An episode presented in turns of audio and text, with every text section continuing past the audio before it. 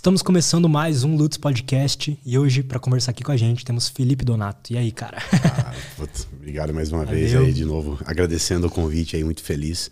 Já falei pro Lutz que eu já vi alguns cortes, já assistia, acompanhava. O podcast tem muito conteúdo, né? Então é uma honra estar aqui e vamos, né?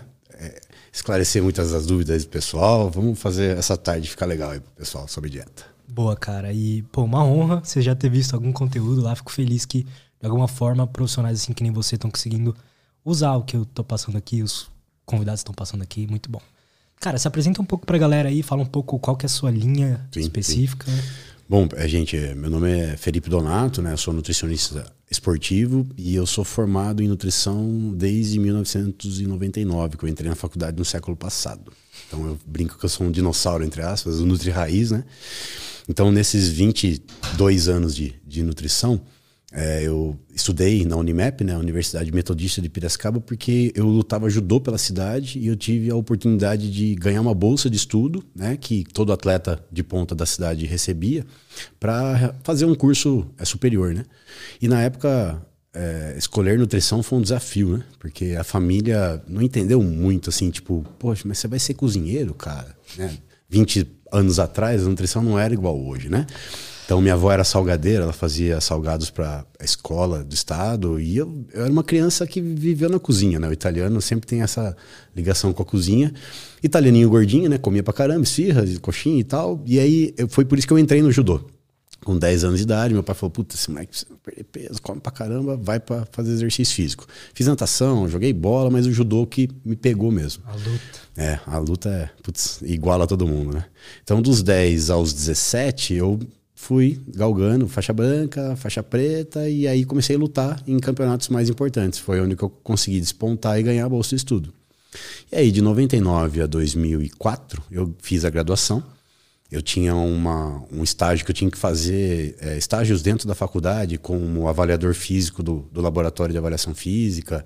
Eu atendia é, no Nutricentro, lá em Piracicaba, que é da Unimap, né? Tinha uma clínica escola que os estudantes atendiam junto com os nutricionistas para aprender né, como que funcionava. Então, cara, foi muito rico para mim esses quatro anos de faculdade. E aí, no final, todo estudante ele tem que apresentar um TCC o trabalho de conclusão de curso. E aí eu fiz avaliação física em cadeirante, jogador de basquete de cadeira de roda. Aí, assim, isso. loucura. É, porque, pô, como é que eu vou avaliar um cara de cadeira de roda, né? Então a gente teve uma, uma adaptação da altura dele estimada pela altura da panturrilha, é um protocolo de Chun-Li na clínica. E aí eu fazia a estimativa por circunferência de cintura porque tem protocolos de avaliação física de circunferência. E eu descobria que o cadeirante ele tinha uma cintura de risco e ele morria rápido de doença cardiovascular porque o retorno venoso da panturrilha é pequeno. Então não chega sangue no retorno da panturrilha, que é o segundo coração, né, chamado, né? Pois é, eu já ouvi falar sobre isso. Né? E aí eu vi é, estado nutricional, então eu publiquei esse TCC sobre cadeirantes, né? Avaliação antropométrica de, de, jogadores de basquete de cadeira de roda. Porque eu estava com a prefeitura e a prefeitura tinha esses caras, então eu já estava ali, acompanhava todo mundo, então foi ótimo. Depois que eu apresentei o TCC, uma, a minha orientadora de mestrado, que iria ser minha orientadora, ela viu o TCC, ela estava na banca e ela viu, cara, você tem cara de pau, você já é lutador, você já gosta da bioquímica, da fisiologia eu vi que você quer fazer educação física. Por que, que em vez de quatro anos, você encurta e já faz um mestrado em educação física? Porque daí eu fui estudar mais o exercício físico ligado à nutrição, porque é o que eu queria fazer, né, na época. É, eu sofria bullying na faculdade porque a gente levava marmita na época, né? E aí, antigamente, a marmita não é igual hoje de comer a, a comida sua feita. Então, milho com atum, né? A, ou a batata doce do frango, que é uhum. hoje, antigamente era isso. Então, as, as colegas de nutrição viam, nossa, veio pra comer milho, tá comendo atum na sala. E assim, era um conflito, né? Porque via fandangos para um lado, tipo, marmita para um outro. Então, a nutrição esportiva não, não existia ainda, teoricamente falando. Né? Ela, ela era uma, uma fração da nutrição, mas não tinha uma, uma linha igual hoje. Entendo, tipo uma a, especialidade mesmo. Isso, é, é assim, tipo, ninguém entendia, assim, tipo, nutrição esportiva, né? Era mais pro profissional de educação física que trabalhava com exercício que dava algumas ideias do que era dieta e suplemento. Mas em 99, né, lembrando da época, não tinha a linha é, tão forte quanto hoje, né? E aí fiz meu mestrado em educação física, é, trabalhei com farelo de aveia, fonte de beta-glucana, que é uma fibra funcional, que ela fermenta no intestino e ela chama-se fibra prebiótica. Ela mais aumenta as suas bactérias benéficas do intestino. Por que, que eu fiz isso? Porque o laboratório estudava sistema imunológico. Então, exercício físico e sistema imune, na época. Tipo, não igual hoje que se vê. E aí a gente, como nutricionista, falei, o que, que eu vou linkar sistema imune com nutrição e exercício físico? Aí eu percebi que a fibra, na época, ela tinha esse efeito pré-biótico e ela fermentava no intestino. E o, o, o final dessa fermentação gera um, um componente chamado ácido graxo de cadeia curta, que é uma pequena gordura de 3, 4 carbonos. Esses ácidos graxos de cadeia curta, acetato, propionato e butirato, eles alimentam a célula do sistema imunológico ligado ao intestino, que é o chama linfonodo mesentérico. Então é um QG do sistema imune linkado no intestino bem embaixo assim. Aí hoje em dia a gente vai falar do intestino também, mas nessa época então eu vi que pô, o farelo de aveia melhorava o sistema imune do animal treinado. E eu falei, pô, é um alimento pré-biótico e imunomodulador. Aí eu fui ver que era a tal da beta-glucana, que é uma fração do farelo de aveia, uma fibra, que tem receptor em macrófago e neutrófilo, e ele entende que ele tem que fagocitar um antígeno quando tem aquela, aquela molécula. É muito louco. Então, uma ligação alimento-sistema imune. Foi isso que eu fiz no meu mestrado. Então, Entendi, beleza. legal. Então, assim, os animais é, tudo é animal experimental, né, para você ver mecani o mecanismo da, de como funciona aquilo. Então a gente viu que o, os animais que tinham mais glicogênio muscular, melhor resposta imunológica de fagocitose, então a gente tirava o sangue do animal, isolava a célula imunológica, tipo neutrófilo e macrófago, estimulava no laboratório na célula de Petri com tipo um anticorpo, um antígeno, e a gente via que o macrófago do animal que recebeu o farelo de aveia fagocitava mais que o macrófago do animal que não recebeu. Tipo. O que, que exatamente significa fagocitar? Ah, boa. Desculpa, gente, é assim, ó. Fagocitose é uma atividade do sistema imune inato, que é a primeira linha de defesa, que ela, ela pega bactéria. Tipo, é, nasal, vias aéreas superiores, garganta. Então, macrófago e neutrófilo do sistema imune, né, que é uma, uma linha de defesa. Esse, essas duas células em especial são capazes de fazer a fagocitose, que ela engole o anticorpo, o antígeno, desculpa, que é a coisa externa, né?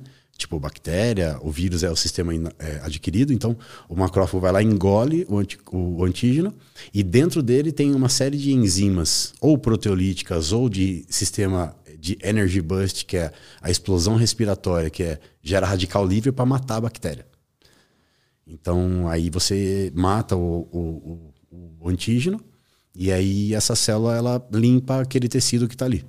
Então, por isso que a fagocitose, quando você tem uma alimentação correta e você oferece eh, nutrientes e alimentos é, macro e micronutrientes para a célula do sistema imune, ela trabalha com eficiência. Então ela consegue fazer isso. Entendi. Tipo, a galera fala assim, pá, eu comi pouco carboidrato, eu tô comendo mal fibras, vitaminas, minerais, meu sistema imune caiu. Então você tem o quê? Coriza, dor de garganta, narizão escorre, né? Por quê? Porque é a primeira via de entrada das bactérias. É tipo um, um escudo, né? Chama, na nutrição esportiva chama open window. Tipo, a janela aberta após exercício intenso. Uhum. Você corre uma maratona, depois... Eu tava com isso por causa do Ju, porque eu não tava fazendo dieta sim, direito. Sim. E não tava comendo é, verduras, tal, Sim. direito, e eu tava ficando doente. Toda vez que eu fazia duas horas de Gil, no dia seguinte eu tava doente. É, essa é a ideia do, do, da alimentação e o sistema imune. Então, nessa viagem de macrófago, neutrófilo, fagocitose, beta-glucano, eu fui estudando o exercício, a nutrição e o sistema imunológico. Mestrado. Tipo, a cabeça tava explodindo, né?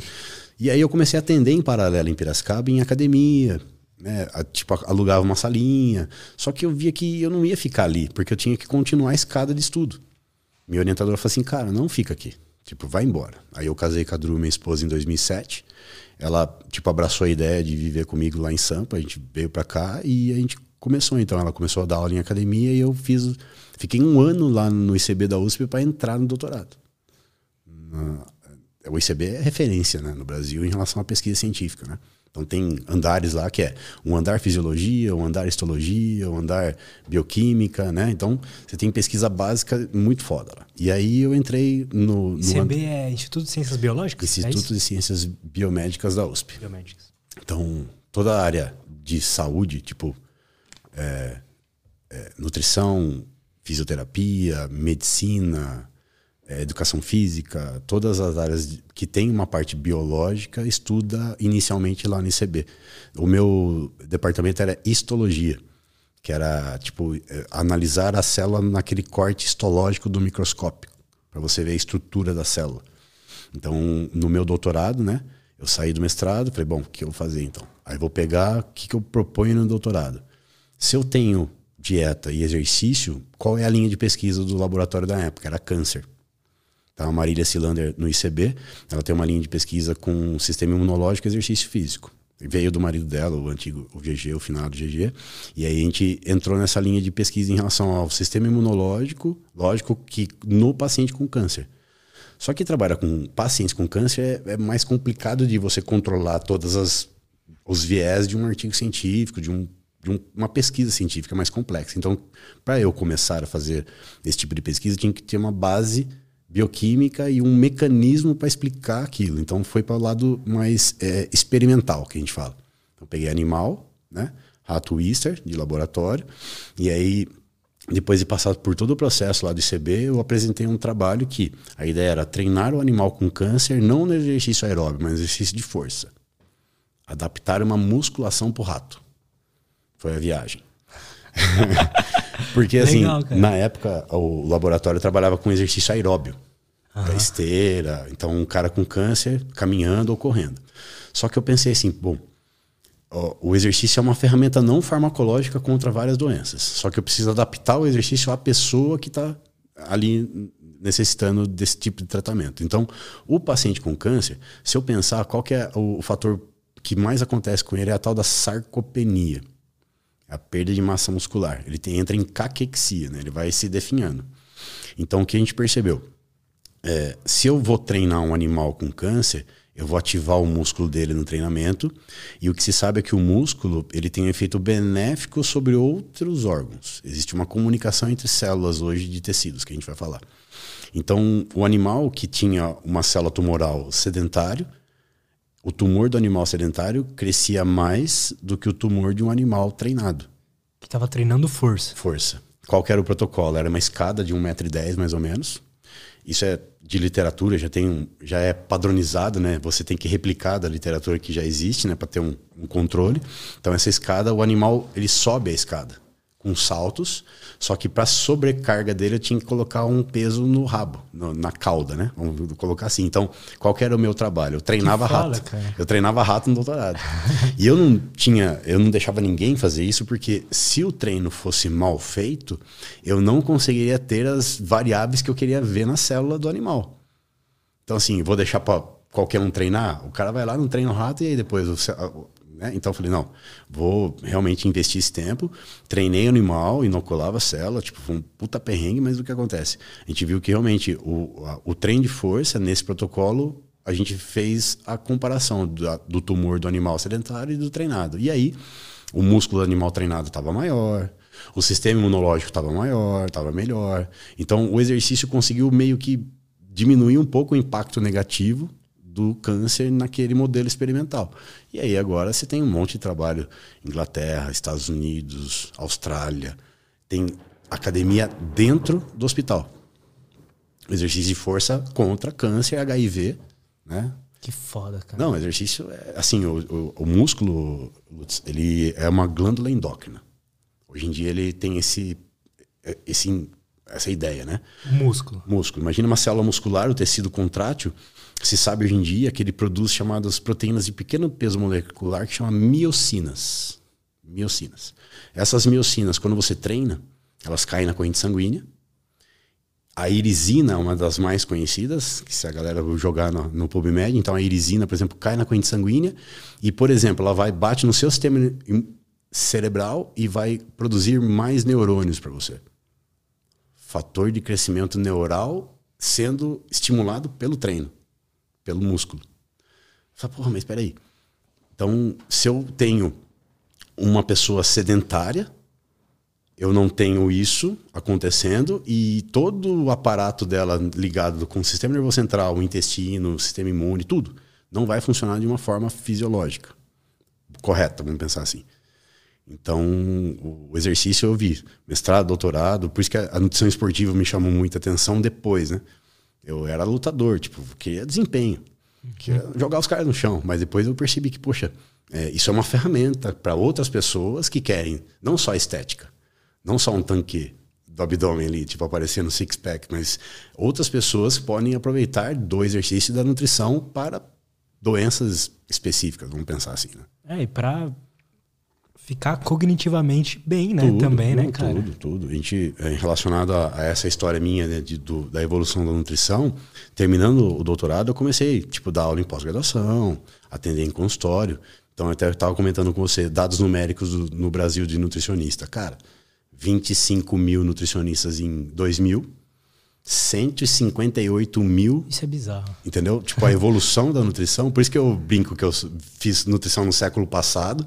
Aí eu vim acompanhando, estudando, me, me atualizando, mas eu vejo esse crescente na, na, profissão. Por isso que eu le, levanto a bola, ajudo muito o Nutri, dou muita aula para estudante para cada vez mais, é, vamos dizer assim, melhorar a qualidade do nutricionista no Brasil, né? Porque cresce, vai crescer cada vez mais.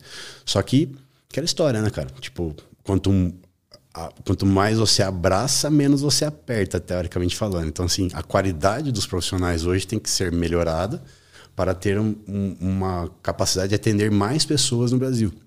Né? Então, entra nessa parte aí. Mas, cara, minha história de vida sempre foi ligada à, à dieta. Paguei pau no judô para bater peso com dieta, estudei desde, nutrição. Desde o comecinho, você já competia, tipo? Já. As Não, faixas coloridas? Na verdade, acho que as competições iniciam ali com faixa amarela já, né? Você entra com branca, mas assim, tipo, de verdade que você entende que o que você tá fazendo mesmo é a partir da faixa... Qual que é a ordem do judô? O judô é da branca, faixa. amarela, é, branca, azul, amarela, é, laranja, verde, roxa, marrom, dois ou três anos de carência e um exame para faixa preta que, nossa, é complicado. é, chama Nageno Kata. Você tem golpes de mão, pé e quadril. São 15 golpes e você tem que fazer um, um balé mostrando todos os golpes de, de, um jeito bem específico. O andar é específico, o golpe é específico. É, é muito, o Nageno Kata, para você pegar a faixa preta no judô, cara, tem que treinar um ano, seis meses para você pegar o jeito da. Foda. Não, é muito foda. É, tipo, são coisas que você não compra na vida, você tem que conquistar de fato. Entendeu? Faixa preta, um mestrado, um doutorado, tipo, ninguém vai dar para você, né? Você tem que ir atrás. Então, essa questão de você ir evoluindo na parte pessoal e, e, profissional, quando a gente vê hoje em dia esse estudo da nutrição, é você fazendo uma dieta boa, bem qualitativa para você, você tem uma melhora em todas as áreas da sua vida de uma forma né, impactada. Então, seu sono é melhor, seu sistema nervoso funciona melhor, você tem um controle melhor da gordura corporal do seu corpo, você não perde massa magra. Só que daí a nutrição ela tem várias facetas, né? Tipo, nutricionista, se a gente pegar, acho que no conselho deve ter 38 frentes de trabalho do nutricionista. Ele pode ser responsável técnico por uma cozinha industrial, que tem 3 mil comensais. Ele pode ser responsável técnico por uma cozinha dentro do hospital, que faz dieta hipossódica, dieta hipoproteica, enfim, no hospital tem as dietas uh, hospitalares. Ele pode trabalhar na saúde pública, passar no concurso público, ele pode dar aula em faculdade. E ele pode ser também trabalhar em pesquisa científica dentro de indústria alimentícia, como P&D, que é pesquisa e desenvolvimento, e também ele pode trabalhar com marketing nutricional, além de atendimento ambulatorial, de clínica. Então dá para é que aí é o gosto do, do, da pessoa, né? Tipo, estou estudando nutrição para o quê? É isso que eu sempre falo para meus alunos, na verdade. O que, que você quer, o que, que você está estudando, qual que é a sua ideia, né? E você tinha me dito que você começou a, a ter o amor mesmo pela nutrição a partir da, da biologia das coisas mesmo, de fisiologia, né? É, porque, assim, hoje em dia, né, quando a gente pega as pessoas falando de dieta na internet, a gente vê umas barbaridades sendo faladas porque não tem um background bioquímico por trás daquilo que é falado. Então eu entendi que, poxa, eu quero perder gordura. Tá. O que, que está contido dentro da bioquímica da fisiologia da, do meu corpo para eu conseguir esse efeito? Então vamos pensar. Onde está a gordura? A gordura está no tecido adiposo, que é a pele, tecido subcutâneo. Essa gordura está no formato de triacilglicerol, tipo uma cera ali dentro. Eu preciso tirar essa gordura desse local e eu preciso colocar ela na corrente sanguínea e depois ela tem que ser absorvida no músculo para oxidar na mitocôndria. Então, olha só, já falei duas coisas que São totalmente diferentes. Tecido adiposo e mitocôndria. Aí o que, que tem a ver uma coisa com a outra? Um estoca e o outro oxida, queima, usa como energia. Aí você fala assim, pô, mas o que, que tem a ver a bioquímica? Tudo. eu falei de triacilglicerol, tá? O que, que é triacilglicerol? É uma molécula de glicerol, uma cera, que tem três ácidos graxos ligados a ela. Aí ela tá nesse formato, tipo um óleo, o azeite. Uhum. Tá no triacilglicerol, ele tá um óleo. Então é assim que fica no tecido adiposo, por exemplo. Só que como que eu vou colocar uma gordura no meio líquido? O sangue, água, né? Uhum. No meio líquido. Como que uma gordura que é hidrofóbica, ela tem medo da água, ela não se mistura com a água, como que eu vou circular uma gordura no sangue? Como? Então. Boa. Vamos lá, eu tenho que pegar o triacilglicerol do tecido adiposo, de um mecanismo de lipólise. Aí aprofunda um pouco mais, né? Aí tem receptor adrenérgico no tecido adiposo. Caraca, tecido adiposo. Aí a lipólise vai ativar todas as enzimas que quebram esse triacilglicerol, a diacil e monoacil. Aí o tal do ácido graxo livre, que é a molécula inicial, é transportada para a corrente sanguínea. Só que como ele não se mistura com a água, ele tem que ligar a albumina, que é uma proteína plasmática sanguínea. Essa albumina vai liberar, vai circular com esse ácido graxo até algum tecido que vá ser utilizado, por exemplo, fígado ou músculo. E aí, no músculo, eu tenho, por exemplo, durante exercício físico, o músculo vermelho contraindo, e ali a mitocôndria é a organela que consegue pegar a gordura que está na corrente sanguínea o músculo capta essa gordura e essa gordura no músculo esquelético é disponibilizada para a organela. Fala, vai, queima aí.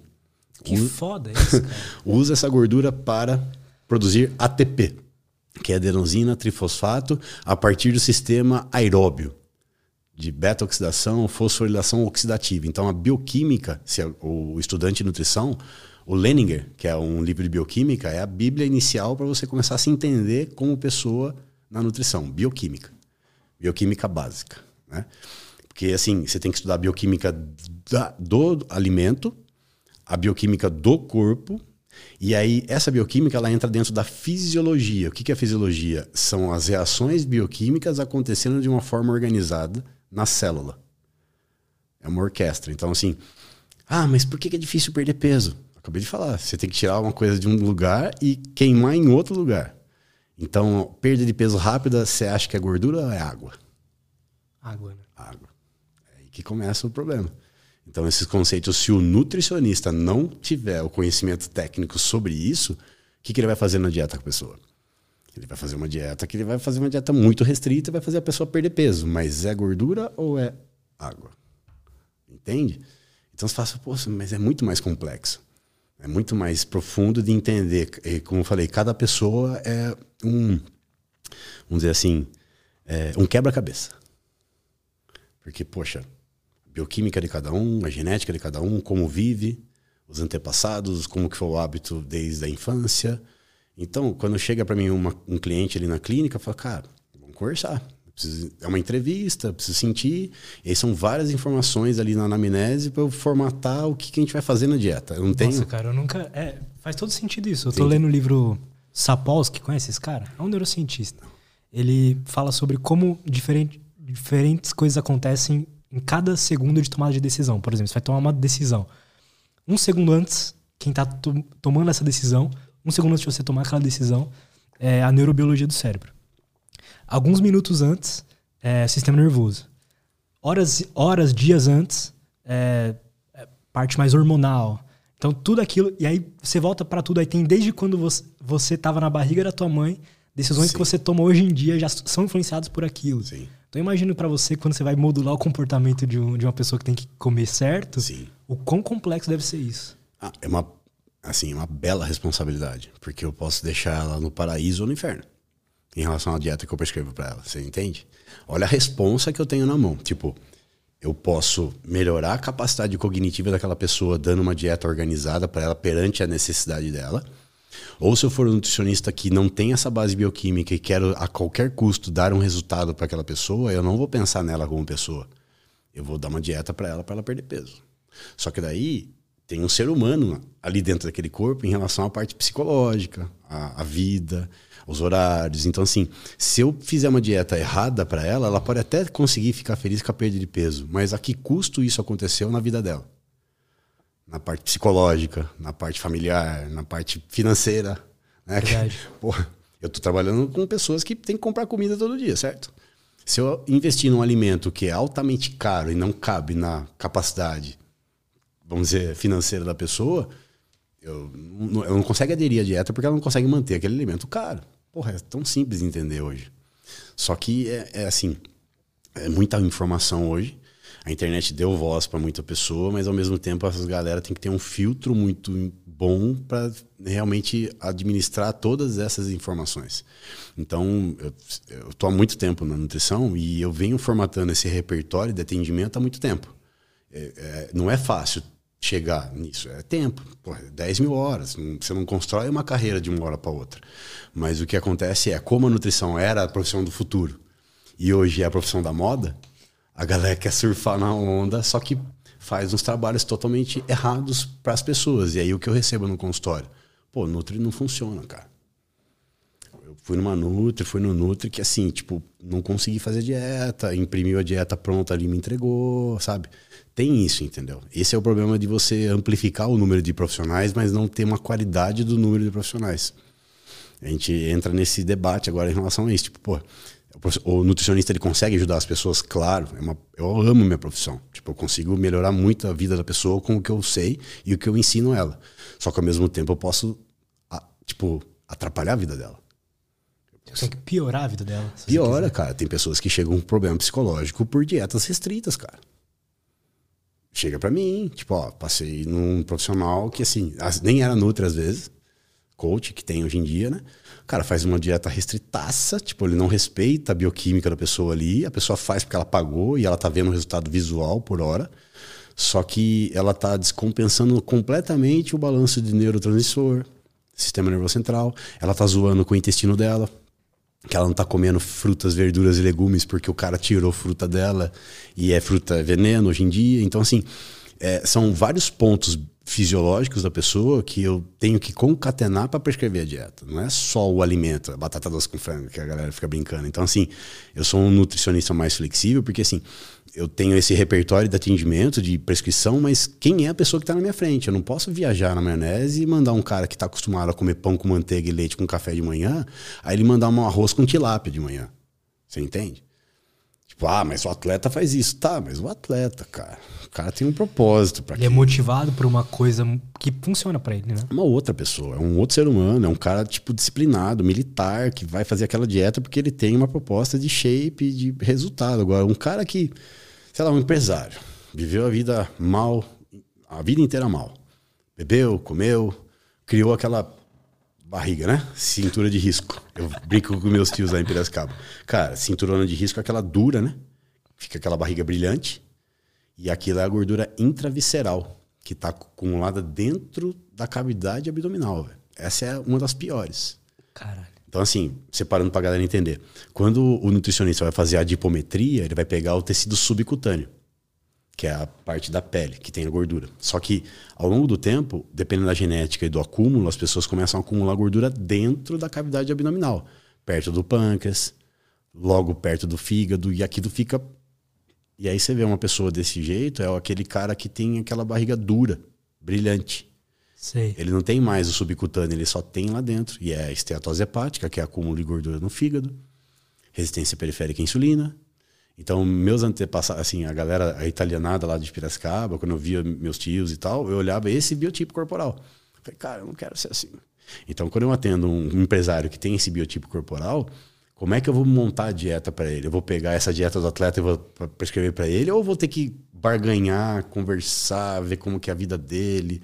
é uma outra pessoa de atendimento. Então eu tenho que ter esse filtro. É, é isso que eu queria muito te perguntar. O que, que diferencia alguém que consegue aderir à dieta e alguém que não? A gente tá no mundo dos esportes e tal, a gente vê um outro tipo de pessoa é, que tem. Não que seja fácil manter uma dieta, Sim. mas o cara que é fisiculturista e vai posar, ele tem um objetivo para aquilo, né? Ele sofre com certeza e tal, mas ele consegue comer o arroz com tilápia claro. de manhã e que, que diferencia alguém que consegue uh, uma pessoa normal que Sim. consegue aderir a uma dieta e uma pessoa que não consegue? Porque que, qual a diferença dessas pessoas? Eu acho que é, é, muito do facilitador, do profissional, do nutricionista de conseguir fazer a pessoa ter a aderência. Porque ela, por ela mesma, ela não vai conseguir, porque assim, é muito complexo você montar uma dieta. Tem galera que é autodidata, faz aplicativo, pega macro, conta e tal, e faz uma dietinha simplificada. Mas a grande maioria da população não consegue entender grupo alimentar, caloria. Então, o que, que acontece? Vamos tentar. Ah, como que é o caminho para construir uma dieta para a pessoa? Então, eu preciso pegar o peso dela, a parte bioquímica dela e fazer uma análise da parte de composição corporal. Então, onde vai sair o valor calórico? A partir dessa composição corporal, peso, porcentagem de gordura, para começar a entender quem é quem ali. Aí a aderência da dieta está muito relacionada a ter esse valor calórico individual, que é o seu, é o seu budget calórico diário, que realmente te atenda e você consiga manter esse valor calórico no teu dia. Então, se eu pegar uma pessoa que tem 100 quilos, um, sobrepeso, obesidade, 100 quilos, ele tem 30% de gordura, ele vai ter, teoricamente, 30 quilos de gordura, que é né, 30%, e o que resta ali do, dos 70 quilos seria massa magra, ossos e vísceras. Então a massa muscular está nesse meio. Então eu estou fazendo uma dieta para alimentar esses 70% e tentar tirar esses 30%, que é a gordura corporal. Então aí vai chegar num tal do valor calórico para manter essa massa magra e gerar um déficit calórico para esse cara perder peso. Então tá, um cara então de 100 quilos, se ele fizer uma dieta de, por exemplo, 2.300 a 2.500 calorias, teoricamente seria 23 a 25 calorias por quilograma de peso. Na literatura, essa faixa calórica já começa a ter uma resposta fisiológica de perda de peso. Então vamos dizer que eu achei 2.300 calorias para o cara. O cara vai falar assim, bom, eu tenho 100 quilos, meu Nutri passou essa dieta, quando você transforma 2.300 calorias em alimento, você vai conversar com a pessoa por refeição e vai ver o que, que você toma no café da manhã, o que, que você come no almoço, onde você está à tarde, que hora você vai treinar, à noite você está fazendo um jantar como. Então, eu, como Nutri, eu preciso entender de tudo isso. Onde você está à tarde, olha que interessante. Então, veja só, vamos somar a matemática da composição corporal, mais a caloria vem oriundo dos três macronutrientes abaixo da caloria, que é a treta do carboidrato, da proteína e da gordura. Então, é uma. Assim, é uma hierarquia, né? O valor calórico é o primordial e abaixo desse, na verdade, os três macronutrientes estão contidos dentro do valor calórico. Tipo, imagine uma esfera, a esfera é o valor calórico. E eu tenho uma mistura do carbo, da gordura e da proteína dos três principais macronutrientes dentro dessa esfera. Essa esfera é de 2.300 calorias. Quantos por cento de carboidrato eu vou colocar para essa pessoa? Quantos por cento de proteína e gordura vou colocar para essa pessoa. Aí começa, hoje em dia, a, a, o nome da estratégia nutricional. Então, eu não sou nutricionista de uma estratégia só. Eu tenho um repertório de estratégias nutricionais para cada paciente. Então, entenda que a individualidade começa aí, né? A gente viu peso, porcentagem, achei valor calórico. Esse indivíduo, ele é sedentário ou ele é fisicamente ativo? Na consulta eu vou entender isso é sedentário. Tá. Então, se eu tenho um valor calórico e ele é sedentário, eu posso colocar uma porcentagem maior de proteína e um pouco maior de gordura e não dar tanto carboidrato para ele dentro dessa esfera, porque ele não treina tanto. Mas está dentro da restrição calórica. Então, perceba que eu não estou brigando qual é o melhor macronutriente. Para mim, ele faz parte do contexto. Ele tem que Perfeito. estar ligado no contexto. Aí não, esse cara fez uma dieta low carb, tá na moda, né? Então, é, 30, 40% é ou menos de carboidrato no total calórico, ou 2, 1 a 2 gramas de carbo por quilograma de peso. Né? Então, a galera de casa aí pega o peso multiplica por 2. Uhum. Então, tem 80 quilos, 2, então 160 gramas de carbo no dia. Aí, eu achei uma, essa dieta low carb esse cara que é sedentário. Mas ela vai funcionar para resto da vida? Não. O cara vai mudar a composição dele porque ele vai emagrecer. E ele vai mudar a composição, porque além de emagrecer, eu vou estimular ele a treinar. Então ele vai começar a ser um cara sedentário, vai mudar e vai ser treinado. Se eu fizer a mesma dieta low carb quando ele tiver treinado, não vai dar mais certo. Porque ele tem que ter energia do glicogênio muscular para treinar. Então eu posso manter as mesmas 2.300, mas eu posso mudar a configuração do macronutriente perante esse cara mais treinado. Então eu reduzo gordura, e aumento dentro das 2.300 mais o carboidrato. Só que existe um primordial aí que é o padrão de emagrecimento, que é a proteína. É o macronutriente mais importante no emagrecimento em relação à manutenção de massa magra. Eu preciso fazer o cara perder peso de gordura, mas eu não quero que ele tenha sarcopenia, perda de massa muscular no processo, porque fica flácido, mole, mulher reclama, né? Então, assim, homem fica né, com fraqueza muscular. Então, assim, a proteína de primordial importância do grego significa é um nutriente que eu não consigo produzir no meu corpo. Eu preciso receber de fora. Então, proteína do grego, de primordial importância. Então, se eu tenho uma proteína sendo mantida dentro de uma restrição calórica, essa proteína tem dois efeitos. Ela vai manter sua massa magra e ela vai te dar saciedade. Ela não vai deixar você morrendo de fome toda hora. Por quê? Porque ela tem um peso digestivo e essa conversa intestinal da proteína ali na digestão vai comunicar-se com o seu sistema nervoso central e falar assim: ó, sossega o faixa aí que tem coisa digerindo. Agora é diferente de eu reduzir a proteína no emagrecimento e aumentar o carboidrato no emagrecimento. Então o que eu vou fazer para a pessoa? Eu vou diminuir a saciedade dela. E se eu for um nutricionista, tipo, é, vamos dizer, de cabeça fechada, eu vou mandar ela comer de 3 em 3 horas. E de 3 em 3 horas ela vai comer carboidrato. Não no total calórico, mas picado. O que, que vai acontecer com esse cara? Ele vai começar a ter mais fome. Porque o macronutriente que está sendo utilizado ali é diferente no processo digestivo e ele digere rápido. E o estômago começa a roncar mais rápido. Então, come a maçã às 10 da manhã. O que acontece às 10 e 15? Tá com fome já. Começa por... Então, assim, nada contra fruta. Eu falo, mas, cara, existe uma organização matemática e de alimento para cada refeição para te ajudar a manter a dieta, manter músculo e fazer você perder gordura. Perfeito. Porra, é muito complexo, cara. Então eu fico, assim, eu não dá para ficar brigando na internet, porque a gente faz muita coisa e a gente sabe que tem público que procura a gente pela qualidade do que a gente oferece e leva para casa muita informação boa. Então eu acho muito ruim essa questão de escolher a melhor dieta. Tipo, qual é a melhor dieta? Cara, no resumo, a melhor é isso que você me perguntou. Qual é a dieta que o cara consegue fazer para ter aderência? Porque no final é isso, né? É, o primeiro pilar é esse, você diria? É a aderência. É, só que perceba que esse pilar está sustentado pelo, pela capacidade técnica do profissional de costurar o caminho. Assim, isso aqui vai dar certo para você, porque a gente viu que você tem isso de porcentagem de gordura, a sua bioquímica sanguínea está assim, você não treina tanto, seu médico puxou sua orelha porque o seu colesterol está alto, então a gente vai ter que fazer um. Além de controlar a tua gordura, eu preciso mudar a qualidade da gordura, da tua dieta.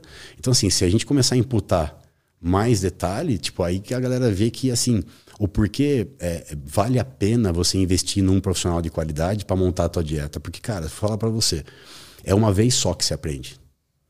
Tipo, é um delivery de conhecimento. Fala assim, essa dieta, cara, é, não é para botar o shape no verão. A gente faz estratégias pontuais, mas assim, eu quero te ensinar a comer para a vida. Seu corpo é assim, você tem esse tipo corporal, sua porcentagem. Então, assim, esse valor calórico aqui vai te atender, então você mantenha. Só que daí começa o fator humano. Tipo, final de semana, bebida, Sim. comida, família, problema psicológico. É, não é, não é vício, mas tipo aquele gatilho para comer aquele determinado alimento, né? Isso é um pouco mais impulsiva, né? Isso. Então assim, é, é, o emagrecimento, por que, que a obesidade está instalada no mundo? Porque ela não é uma doença muito simples, ela é muito complexa. São vários fatores ligados ao final do desfecho clínico do cara ter 150 quilos. Perceba que ele não construiu aquilo de um mês para o outro, ele construiu ao longo da vida, cara da vida. E aí pode estar ligado a questões psicológicas e tudo mais, né? Na maioria das vezes começa assim. Uma mulher que sofre um bullying das amigas porque, tipo, tem uma barriguinha maior na infância. Isso reverbera a vida inteira. Tipo, um cara que, que sofreu ali algum distúrbio na escola. Sempre tem algum gatilho emocional bem no começo da vida que vai desencadeando esse descontrole em relação ao alimento. Porque o alimento, não que é, é, o alimento em si o problema, mas é o que ele gera no seu corpo a partir de você ingeri-lo. Entende? Então, no final da história, sempre você quer um conforto, tipo um abraço, né? uma palavra amiga. Então, tem alimentos que bioquimicamente no seu sistema nervoso central consegue gerar esse conforto esse sossego. Puta, que delícia, cara. Nossa, que da hora. Só que a gente sabe que a dopamina, né, os neurotransmissores ali, ele tem uma meia-vida para acontecer e aquilo passa. Então, a tal da ponte neural em comer determinado alimento vai criando o hábito de você acostumar-se a comer aquele alimento, mas não pelo fator nutricional especificamente, mas pelo que ele gera em você. Qual é a sua sensação a partir de comer aquilo, entende? E imagina eu, como nutricionista, e perguntando isso para as pessoas e sendo um maior, não posso falar palavrão, mas sendo um maior cara, tipo, é, sem empatia, e falar assim: ah, não, mas você não vai poder comer isso aí. Não vai ter jeito. Isso aí é proibido para você. Então eu já não gero conexão com a pessoa se eu começar dando um pé no peito dela já. Eu posso chamar a atenção dela, que realmente esse alimento é o problema, mas como é que a gente vai organizar a tua vida para eu conseguir te ajudar nesse lado hábito e você me ajudar nesse controle calórico? Entende? Que é uma uhum. barganha, uhum. né? É aí que começa, tipo, quem é a pessoa que eu tô atendendo? Tipo, é um atleta de elite que se eu mandar ele pendurar ali de ponta cabeça e comer um macarrão, ele vai fazer isso? Nem vai perguntar. Porque ele sabe que fazendo aquilo ele vai ter rendimento. Ele vai derrubar o cara, ele vai ficar mais forte no palco, X. Agora, como é que eu vou lidar com uma pessoa que tem todo esse background de dieta comfort food, né? Tipo alimento ultraprocessado, é, sem frutas, verduras e legumes, sem beber uma água, tipo, a pessoa só come besteira. Então ela criou essa ponte neural há muito tempo. Então eu não posso, né, chegar e fazer a mesma dieta para esse cara disciplinado, que a gente brinca que é assim, tem o soldado que é o, o, paciente que faz aquilo sem pestanejar, sem ficar enchendo o saco. Não, faz aí, acabou. E tem um negociador. Negociador é a maioria, né? Tipo, pô, Felipão, final de semana com a esposa, posso tomar um vinho? Não, vamos lá, vamos organizar. As mulheres, pô, TPM é difícil, tem como não tirar o chocolate? Calma, dá para fazer. Só que, assim, por trás de tudo isso, eu sei que tem uma organização matemática. Então eu não posso falar a pessoa, vai, coma tudo. Eu, eu preciso, né, ela entender que aquilo vai funcionar, mas assim, caloria é caloria, gatilho mental é gatilho mental, né? Então, vou falar para você, não, Lutz, pode pegar o, o, bombom ali depois do almoço e, tipo, eu tiro um pouco o teu carbo ali do prato e você pode comer o bombom depois para equilibrar a caloria, beleza? Beleza. Você. E se eu fizesse uma mulher que ela come um, dois, três, quatro, cinco, e dispara comer tudo? Porque aquele alimento gera esse sentimento nela. Então é, é quase que a relação que a pessoa tem com a comida que vai definir é. se ela vai conseguir ou não Exato. manter uma dieta que você passou ali, né? Hum. É por isso que a nutrição comportamental hoje cresce cada vez mais. Tem pós-graduação, tem estudos. Ah, não, nutrição comportamental é muito isso, né? É, na, dentro da faculdade, a gente tem uma pequena parte de psicologia da dieta, da nutrição, mas não é tão aprofundada. É igual a nutrição esportiva. Então, assim, o, o Nutri ele vai meio que aprendendo isso no próprio caminho dele. É, depois de 10 mil horas atendendo. Né? Entendeu? tipo, eu começo como um nutricionista que tira tudo no primeiro ano de, de atendimento e no vigésimo ano de atendimento eu já sou um cara mais flexível, porque eu entendo que não vai funcionar para aquela pessoa. Eu não posso fazer a minha dieta marmiteira seis vezes por dia para ela que, tipo, compra a, pelo aplicativo.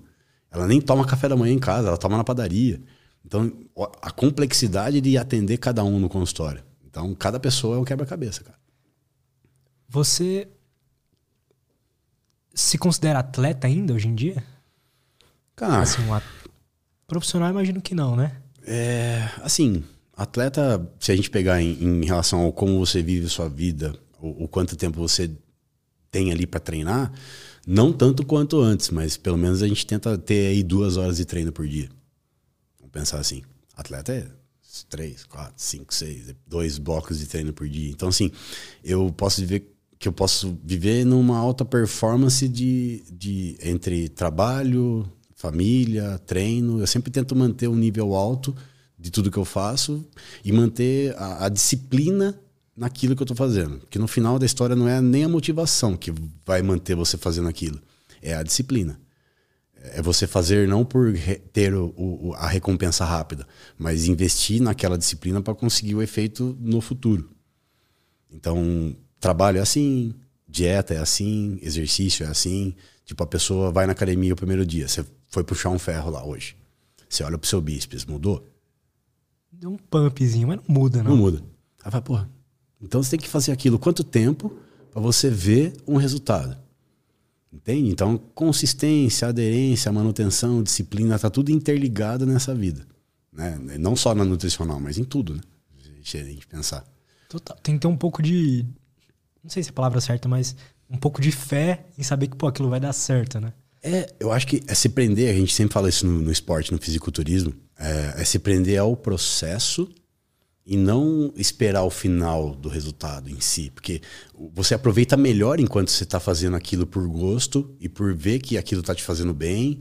É, assim, o conforto hoje em dia na, na modernidade faz com que as pessoas tipo realmente queiram ficar cada vez mais paradas, estudar menos, tipo, alimentação, televisão, tipo o, o, o corpo foi feito para economizar energia.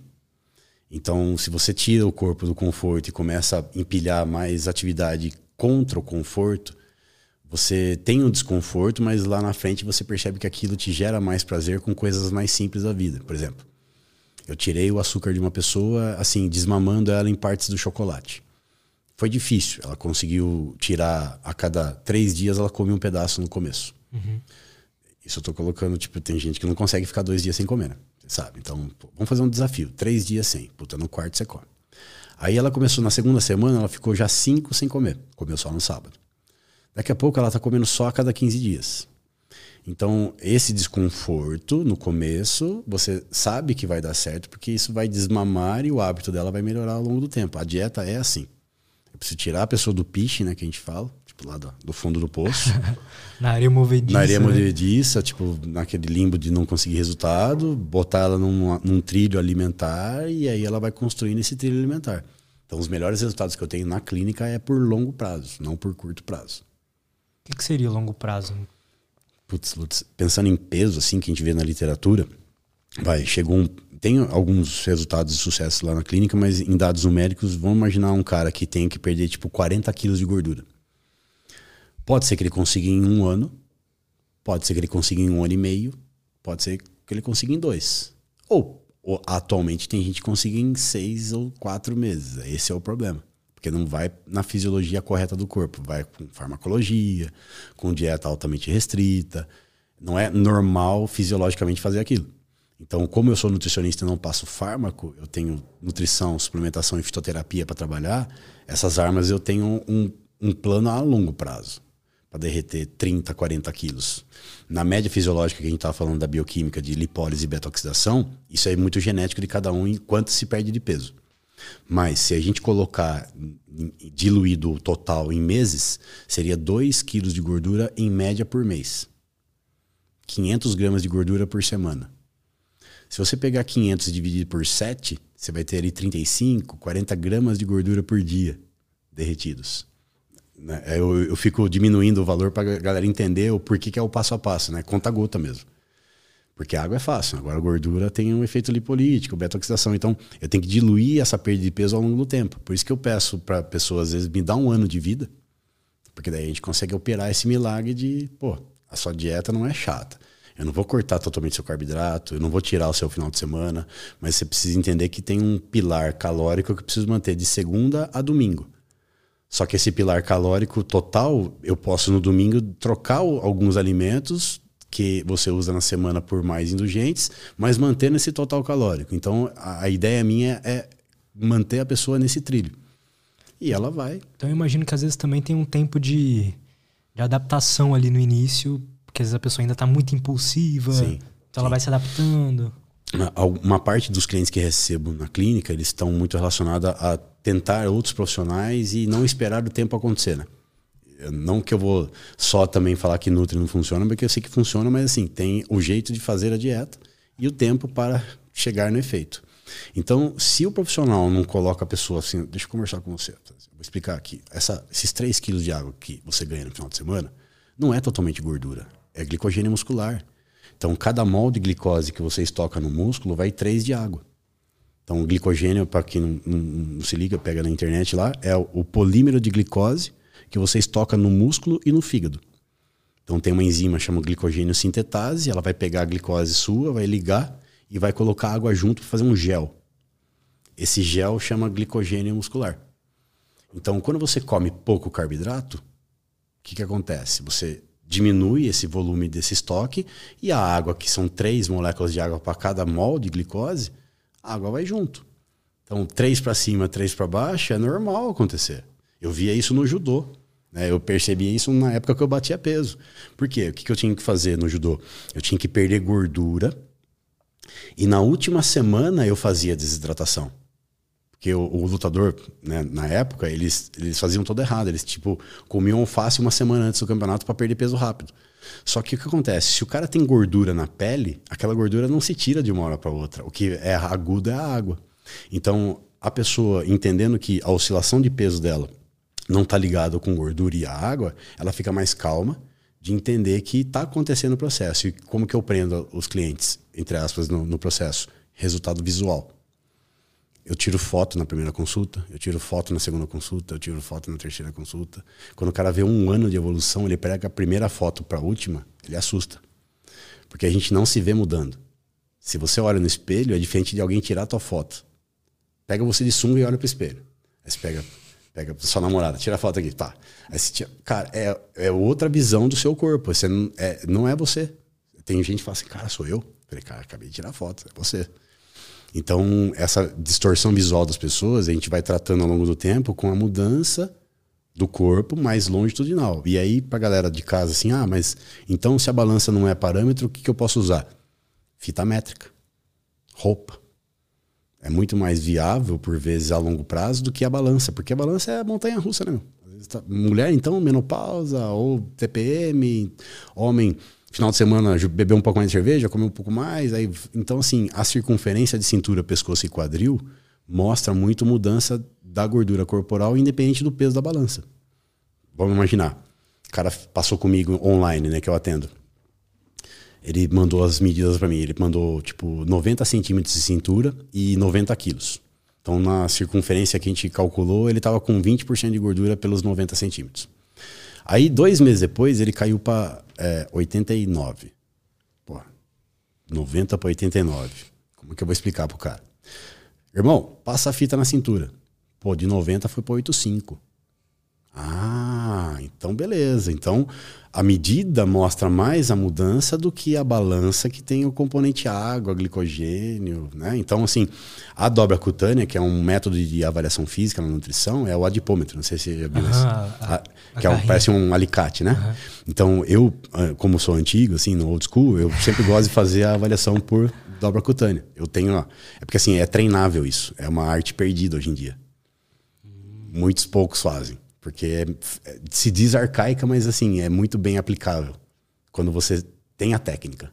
Ela é mais perfeita do que a. Não, não, não, não, podemos falar. Assim, ela. A bioimpedância, que é a mais conhecida, né, que é a balança de avaliação física, ela é um método chamado duplamente indireto, que eu vou separar o corpo em dois tecidos, gordura e massa magra. A dobra cutânea também, só que por um outro caminho. Tem equações que eu vou pegar aquela dobra, vou colocar numa equação por uma população, por uma idade, e vou escolher a equação. Esse é o complicado da dobra cutânea. Né? Então, a balança não, você sobe e vai dar o número. Porém, a balança tem críticas científicas relacionadas à hidratação, a, a, você ter usado diurético, a você ter usado um termogênico, a você ter treinado. Então, existe um protocolo na, no laboratório overnight, né? Você passa Tipo, você acorda na tua casa e já vai direto pro laboratório sem comer nada, sem beber água. Aí você deita na máquina, que é uma balança, é uma bioimpedância tetrapolar. Você põe eletrodo na mão, eletrodo no pé, e ela passa resistência e reactância. A eletricidade, ela vai bater no teu músculo, o músculo tem água, vai reagir. A gordura, como eu falei, ela é hidrofóbica, não tem água no tecido adiposo, então a eletricidade não, não passa. Então chama resistência. Então a, a balança ela calcula a porcentagem de gordura por esses dois fatores. Só que é um método que por vezes pode dar um número errado em alguns tipos de pessoas. Entendo. Então a gente não pode bater o martelo em qual é o melhor. Assim, o padrão ouro mesmo que a gente fala chama DEXA. Densitometria óssea de duplo raio-x que você tem um scanner. Eu tenho um paciente que tem lá nos Estados Unidos que tem a possibilidade, o cara faz o DEXA, me manda o resultado, então eu tenho o esqueleto e o aparelho dá peso de gordura, é visceral, fora do, do, da subcutânea. Separa tudo, né? Nossa, Esse que foda. chama padrão ouro. Na literatura, quando a gente vai publicar artigo científico, na época do ICB, a gente tomava pau, às vezes, por quê? Porque a bioimpedância e a dobra cutânea não são bem aceitas no meio acadêmico para uma avaliação física padrão ouro. Então, o que, que é aceito em trabalho científico fator alto? É, bio, é DEXA ou body pod, que chama pletismografia, que é uma parece uma nave espacial branca que você entra dentro, você põe um bucal e ela vê a sua densidade corporal. Então são dois aparelhos que só tem em laboratório, em hospital, que puta, altamente regulável, tem um monte de coisa ali para você adaptar. E é isso no, no, nosso consultório como nutricionista não é tão real, porque é mais bioimpedância e dobra cutânea. Uhum. Então, quando a gente pega trabalho científico, você vê mais esse lado tipo padrão ouro, DEXA, body pod. Mas também tem comparação body pod, DEXA, bioimpedância e dobra. Então a galera fica fazendo comparativos. Mas assim, o Nutri, o estudante, o profissional, ele tem que saber tipo qual é o método que eu consigo aplicar na minha população que eu atendo. Ele que tem que direcionar isso. Então, por exemplo, como eu já fui treinado na dipometria há muito tempo, então eu uso a dipometria. Porém, tem pessoas que eu não consigo usar a dipometria. Se pegar um indivíduo de 120 quilos, um homem obeso, o adipômetro não abre na dobra cutânea abdominal dele. O que, que eu vou fazer? Eu passo a fita métrica na cintura e no pescoço, porque tem uma equação que você consegue estimar a porcentagem de gordura por circunferência. E para obeso, bate o valor. Para sobrepeso, bate o valor. Então eu consigo adaptar isso. Como eu falei, o Nutri hoje em dia ele pode atender online. A pandemia agilizou esse lado para o nutricionista. Antigamente não podia atender, fazer teleconsulta. Uhum. Quando veio a pandemia, o CFN falou: bom, então, como está todo mundo fechado e tal, então o Nutri agora tem direito para fazer teleconsulta. E a gente começou a atender em 2020, né? 2020 que fechou, né? 2020 começamos a atender, então 21, 22 e isso parece que não vai mais sair da, da, nossa atividade, então. Então eu atendo pessoas da Austrália, do Japão, tipo Estados Unidos, Canadá, Irlanda, Inglaterra, então a galera conecta comigo e eu converso, né? E como que eu adapto a avaliação física? Ou a pessoa tem o DEXA lá, faz é um exame lá. Faz um exame lá, ou bioimpedância lá. Ou algum profissional de educação física fez a dobra cutânea lá. Ou no final da história, a circunferência e a foto é o que eu uso, tipo, minimamente para conseguir montar uma dieta para ela na conversa ali da consulta. Então são vários é, estilos de avaliação física e cada profissional Tipo, tem Nutri colega meu que tem a balança, né? Tipo, 100 mil reais, sobe lá, faz um puta relatório. Só que por vezes, se fizer um protocolo prévio, vai dar um número errado. Acontece. Então, os mais ligeiros têm a bioimpedância e o adipômetro no consultório. Uhum. Para confirmar ali, entendeu? Essa é a jogada. Ferramentas diferentes, né? É, cara, mas assim, no final da história, pro cliente, o que importa mesmo é o profissional ter a capacidade técnica científica de entender o que está acontecendo ali. Verdade. Interpretar os números, saber que realmente, poxa, essa porcentagem que está condizente, porque eu tenho experiência de ver o corpo da pessoa e saber que realmente ela tem 30% de gordura ou 15%, a gente consegue ter essa experiência. Só que esse dado numérico, ele não é tanto para a pessoa em si, mas é mais para o profissional prescrever a dieta naqueles dados numéricos que eu falei. Por exemplo, fiz uma avaliação física errada nesse obeso de 100 quilos. Em vez de 30%, eu achei 20%. Subestimei 10 quilos de gordura, certo? Uhum. Se eu botar esse cara com 80 quilos, aquelas 2.300 vão para tipo 2.700. Pelo cálculo da massa, por exemplo. Então, é um exemplo aqui dado, mas isso acontece bastante. Tipo, você erra o cálculo perante o erro da avaliação física. Saquei. Porque tá tudo ligado. Quando o Nutri calcula a dieta, né? Vamos colocar desse ponto também, porque hoje em dia tem uns que, tipo, recebem um santo e eu acho que você precisa disso. Mas, Tem isso? Ah, eu recebo cliente no, na clínica que meio que reclama, que já tentou passar por dois, três e que o, o colega ali não, não, não, conversou direito, não quis entender muito o dia da pessoa, pegou uma folha, escreveu na folha que tinha que como montava o prato, sabe, uns atendimentos bem assim pouco qualitativos, né? Entendo. Sei lá, plano de saúde, que o cara não está muito feliz de ganhar aquilo que ele ganha, então ele faz de qualquer jeito, mas assim, Pô, a, a, profissão é muito nobre, né, cara? Você tem ferramentas bioquímicas, farmacológicas, é, bioquímicas, nutricionais, fisiologia. Você tem o pensamento do, do, do, do nutricionista ali tem que estar tá ligado com aquela pessoa. Então dá para fazer muita coisa, né, de prescrição dietética. Não, você não pode entregar um trabalho mal feito, porque imagina, é, poxa, é, você não está usando a sua capacidade total que você estudou na faculdade para escrever naquela dieta que a pessoa não vai seguir. Então você tem que usar todas as suas armas cognitivas, bioquímicas, fisiológicas que você tenha de repertório para de fato fazer a dieta para a pessoa e prescrever aquilo que vai funcionar. Se ela vai fazer ou não, beleza, ser humano. Agora, pelo menos ela procurou o seu trabalho. É aquela história, o valor do teu trabalho está não no orçamento, mas na sua capacidade técnica. Verdade, cara. Pensa. Com certeza. A pessoa fala, pô, Felipe, é caro sua consulta. Cara, não é que é caro, é que é tanto valor embutido, não valor tipo monetário, mas é conhecimento que vai ter um cashback porque você vai comprar alimento que vai fazer voltar o valor que você investiu na consulta e você vai gastar menos. Pô, pensa, quanto o cara não gasta de aplicativo por mês pedindo comida? Aí eu faço um cálculo para ele que ele pode comer. Pois é, cara. Pensa, ó, ele pede lá um sanduíche no aplicativo. Beleza, custa 50 reais o sanduíche. Cara, se ele pegar duas fatis de pão integral e colocar frango desfiado no meio do pão, alface, tomate, ele fez um sanduíche em casa. Ele deixou ele gastar 50 reais. Então, quando a galera passa comigo, fala assim, meu, seu trabalho tem muito valor, eu entendo, e a galera paga, tipo, por quê? Porque tem o resultado e tem esse cashback da, de valor monetário da comida que você compra. Agora, quando a galera reclama, nossa, é muito caro e tal, o brasileiro tem muito disso, né? De querer colocar valor no, no, no, no, no trabalho dos outros, né? É, isso é corriqueiro. Então, tipo, pedir desconto, essas coisas, às vezes você percebe que a pessoa, ela não entende o quanto que você estudou, o porquê que você tá ali. Tipo, aqueles diplomas na sua parede ali, para ela não significa muita coisa. Ela acha que você caiu ali de paraquedas. Então, ela vai pedir desconto na sua consulta, mas ela não sabe o valor agregado que você tá passando para ela. Então, é uma é natural do nutricionista ali melhorando a clientela e a clientela, logicamente que ele vai aumentando o ticket dele, porque é normal acontecer, né? A procura, a, a questão de, de atender melhor e ter pessoas que pagam por aquilo. E aí você vai limpando a, a sua agenda de pessoas que realmente não dão muito valor naquilo que você faz. Uhum. Não por não saber, mas por ter esse hábito já de achar que tudo é caro e ela não quer fazer dieta. Se ela quisesse fazer dieta de fato, ela parava de usar o, o, o, o, aplicativo dela de comprar comida, ela deixaria de comprar aquela comida. Em, em dois meses, sem comprar tanta comida, ela economiza dinheiro para pagar a consulta com o Nutritop.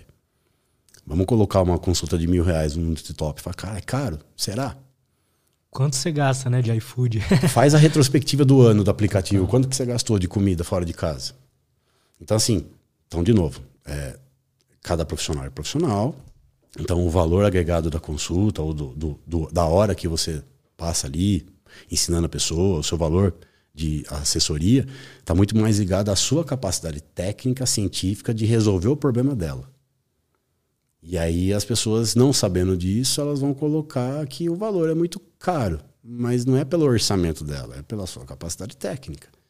Não dá para você inverter isso, porque senão vai cair naquela coisa de, de ser profissional de má qualidade é, o cara é mais é, é, melhor, aí começa a chegar. Então, pô, se eu tenho uma pessoa que o Nutri custa caro, mas o Nutri me ensina a comer comida em casa, a fazer receitas que me ajudam a não precisar comer ultraprocessado que eu compro fora. Então eu consigo equilibrar a balança no final da história. Né? É, muito cliente meu de dois, três anos, tipo, fala, meu, é, é, eu não, não, troco, porque eu sei que eu venho aqui para fazer avaliação, sempre tem uma mudancinha na dieta pela minha rotina, e isso me, me, me tem muito retorno na minha vida. Então, por exemplo, eu ajudo as pessoas a deixar de tomar um hipoglicemiante, que é um fármaco hipoglicemiante. Resistência periférica à insulina. O médico passou porque o cara tá zoado com a glicose. Aí ele faz a dieta, perde peso, a glicemia dele normaliza, ele não precisa mais tomar o remédio. Ah, tava tomando um outro peptídeo de análogo de GLP, que tá na moda hoje, que a galera tá usando bastante. Tem vários nomes comerciais, né? Então, o análogo de GLP, a pessoa inocula na barriga e ela perde peso porque ela tira a fome completamente. Custa mil reais. Então, assim, eu faço um trabalho para a pessoa perder peso e ela não precisar usar o negócio para perder peso. Só que aí começa, tem pessoas que querem ser esmagrecidas, que a gente brinca. Ela quer ser emagrecida. Ela não quer ter o esforço de organizar a vida dela, fazer a comida, escolher alimentos de melhor qualidade, treinar né, na medida do possível. Ela quer ter um resultado rápido com alguma coisa que não dê trabalho. E o Nutri, ele tem que trabalhar com as armas que ele tem. Então não tem como a gente ir por esse lado. Por isso que a minha vida é trabalhar nesse lado tipo de ensinamento de vida nutricional. Como é que você vive sua dieta? Essa é a parte importante. Essas outras ferramentas que tá de boa, Não tem boa. É, essas outras ferramentas assim, Sim. igual você comentou, elas eu imagino que tem algum colateral também, alguma coisa assim, que seja melhor a gente, a maior parte das pessoas, Cara, talvez não atletas, mas a maior parte das pessoas seguir pelo é, é muito caminho, assim. entre aspas, mais natural, né? É, não, é, é aquele quebra-cabeça que a gente fala. Pode ser que no- uma pessoa que esteja no fundo do poço, na areia movediça, no piche, ela realmente precise daquilo. Tipo, a gente, a gente entende que o fármaco, o fármaco ajuda muito uma população específica. Só que o que acontece? Esse cara que já fez uso do análogo, antidepressivo, tipo, estimulante do sistema nervoso central, então os médicos têm uma, uma mistura de farmacologia para deixar o cara com menos fome, mais vontade de, de treinar, porque dá um psicoativo, né? Dá um pra dormir, então é um pra acordar, um pra dormir, então o cara fica fechado naquela farmacologia, tipo, tirou a fome, tirou os, é, deu ânimo pra viver e dormiu melhor. Então, peraí, a obesidade ela vai contra tudo isso. Tipo, o cara não dorme direito, porque o ciclo circadiano dele é atrasado, ele tem a apneia do sono. Então, se ele dorme mal, a glicemia no outro dia é alterada, então ele vai procurar alimentos mais calóricos, porque ele não dormiu direito, então tem uma coisa ligada com a outra. Aí, essa glicemia alterada, ele comendo mal, ele vai aumentar a gordura corporal dele, que é um outro tecido que também inflama o corpo. Não é o alimento especificamente que inflama, é, é mais a gordura corporal que gera a inflamação que a gente pode falar mais também. E aí, se eu fizer uma dieta que eu desconstrua toda essa parte errada, logicamente que a farmacologia ajuda. Mas eu, como Nutri, eu consigo, na raça, sem isso, ao longo do tempo. É mais difícil, com certeza, não tenha dúvida, mas é possível, eu consigo, eu já tive resultados assim com pessoas que desistiram de fazer esse tipo de tratamento porque não é vida. Ficar com ânsia de vômito porque você vê um prato de comida, a pessoa não tem vontade de comer, né, cara? Tem vários relatos. Não é né? natural isso, né, pra gente, Não. né, cara? É, é legal a, pessoa, a galera entender, a gente tá falando de análogos de GLP. Quer mais? Eu quero. Cafeína é, é vitamina. Hum. É assim, ó. Análogos de GLP. O que que é o GLP, né? Pra galera entender. O glucagon-like peptídeo 1, ele é um- uma molécula que é produzida no nosso corpo a partir do momento que você come um macronutriente e ele dá uma. Ele aumenta o, o tamanho do estômago. Quando o estômago expande, a musculatura lisa do estômago e também do intestino, ele entende que essa expansão tem comida lá. Então, essa comida lá dentro, principalmente a proteína, o próprio corpo manda esse GLP para o sistema nervoso central. Assim, ó, eu tenho uma picanha sendo digerida aqui embaixo, no estômago e no intestino. Então, não precisa comer mais. Chama efeito anorexígeno da proteína. Tipo, vai num japa, vai numa uma churrascaria. Você não consegue comer o resto do dia, certo? Aham. Então, esse efeito da- do excesso proteico ou do consumo proteico, que é um- uma proteína que tem esse efeito de saciedade e termogênese ali no, no- no corpo, ele gera esse GLP natural do corpo. Tem também peptídeos no intestino, como colicistoquinina, tem peptídeo YY. Cara, tem uma amálgama, tem uma mistura de peptídeo. E aí o sistema nervoso central conversa com o intestino. Esse é o interplay, essa comunicação intestino-sistema nervoso. Então, o que você está colocando ali no trato gastrointestinal informa o seu cérebro. Pô, sossega o faixa aí, tem coisa digerindo. A galera pegou esse análogo de GLP, modulou uma molécula parecida com esse componente que nós produzimos e inocula no corpo, via subcutânea. O fármaco é pontual, vai lá no sistema nervoso central e inibe o seu local de fome. A gente tem neurônios de fome. Tem um grupo de neurônios de saciedade e um grupo de neurônios de fome. Então o neurônio de saciedade é muito hiperativado e o neurônio de fome é suprimido pelo fármaco. E aí a pessoa vê um prato de comida e fala, "Oh, não quero comer. Ânsia de vômito. Não consegue chegar, terminar o prato de comida. Então, tipo, para um obeso, pode ajudar, porque o cara não para de comer. Verdade. Ele tem um disparo. E não é nem comer fisiologicamente, é, é comer. O cara fica num transe de comida. Ele não sente fome fisiológica, não, né? ele fica num transe. Enquanto mais ele mastiga, mais ele mastiga, mas ele não tá mais saciando a fome em si. É a tal da gula que a gente brinca, né? Então, um obeso que tem esse disparo de não conseguir parar de comer, o fármaco ajuda. É um freio. Só que fisiologicamente ele vai viver o resto da vida usando isso? Aí o Nutri entra lá no meio do caminho, né? O médico já prescreveu, o cara tá tentando fazer dieta, mas não tá conseguindo. Eu entro no meio. Tá, você tá tomando isso? Tô. Então vamos fazer uma dieta, mas eu preciso organizar aquilo que você consegue comer perante o que você está usando de farmacologia. Quando eu consigo encaixar o cara na rotina do treino da dieta certinho para ele, ele vai vendo que o fármaco já não, não precisa tanto. Ele já está meio que conseguindo levar a vida sem o, o, processo. Só que daí existe um desmame, né? Você vai tirando fármaco, aí você tem que aumentar a fibra, proteína. Então, existe todo um esquema da dieta para evitar o efeito oposto, né? Tirou, volta a ter aquela compulsão alimentar de comer muito. Saquei. Entendeu? Então, eu não posso tirar de vez em certas situações. Ele tem que ser desmamado. E aí, eu, como nutricionista, tenho que dar uma dieta que gere saciedade. Então, você já aprendeu que proteína dá saciedade, é, fibra gera saciedade e água gera saciedade. Beleza? Então, eu vou fazer uma dieta 33%, que é o livro que eu escrevi. 33% de carboidrato, 33% de proteína e 33% de gordura dentro do valor calórico. Então eu equilibro todos os macros na mesma proporção. E aí a pessoa fica saciada. Porque eu tenho um equilíbrio nutricional dos três, só que dentro de um teto calórico para ela manter. Pô, isso é foda, legal. Entendeu? Só que até chegar a colocar esse input na pessoa é um tempo. Né? Não é de uma hora para outra. Entendeu? Então por isso que me dá um ano de vida, né? Pra gente conseguir construir esse caminho para você. E aí, aquela velha história, cara. Eu sempre falo pros meus mentorados, pros meus alunos, tipo, não ser um nutricionista de uma consulta só. O que significa isso?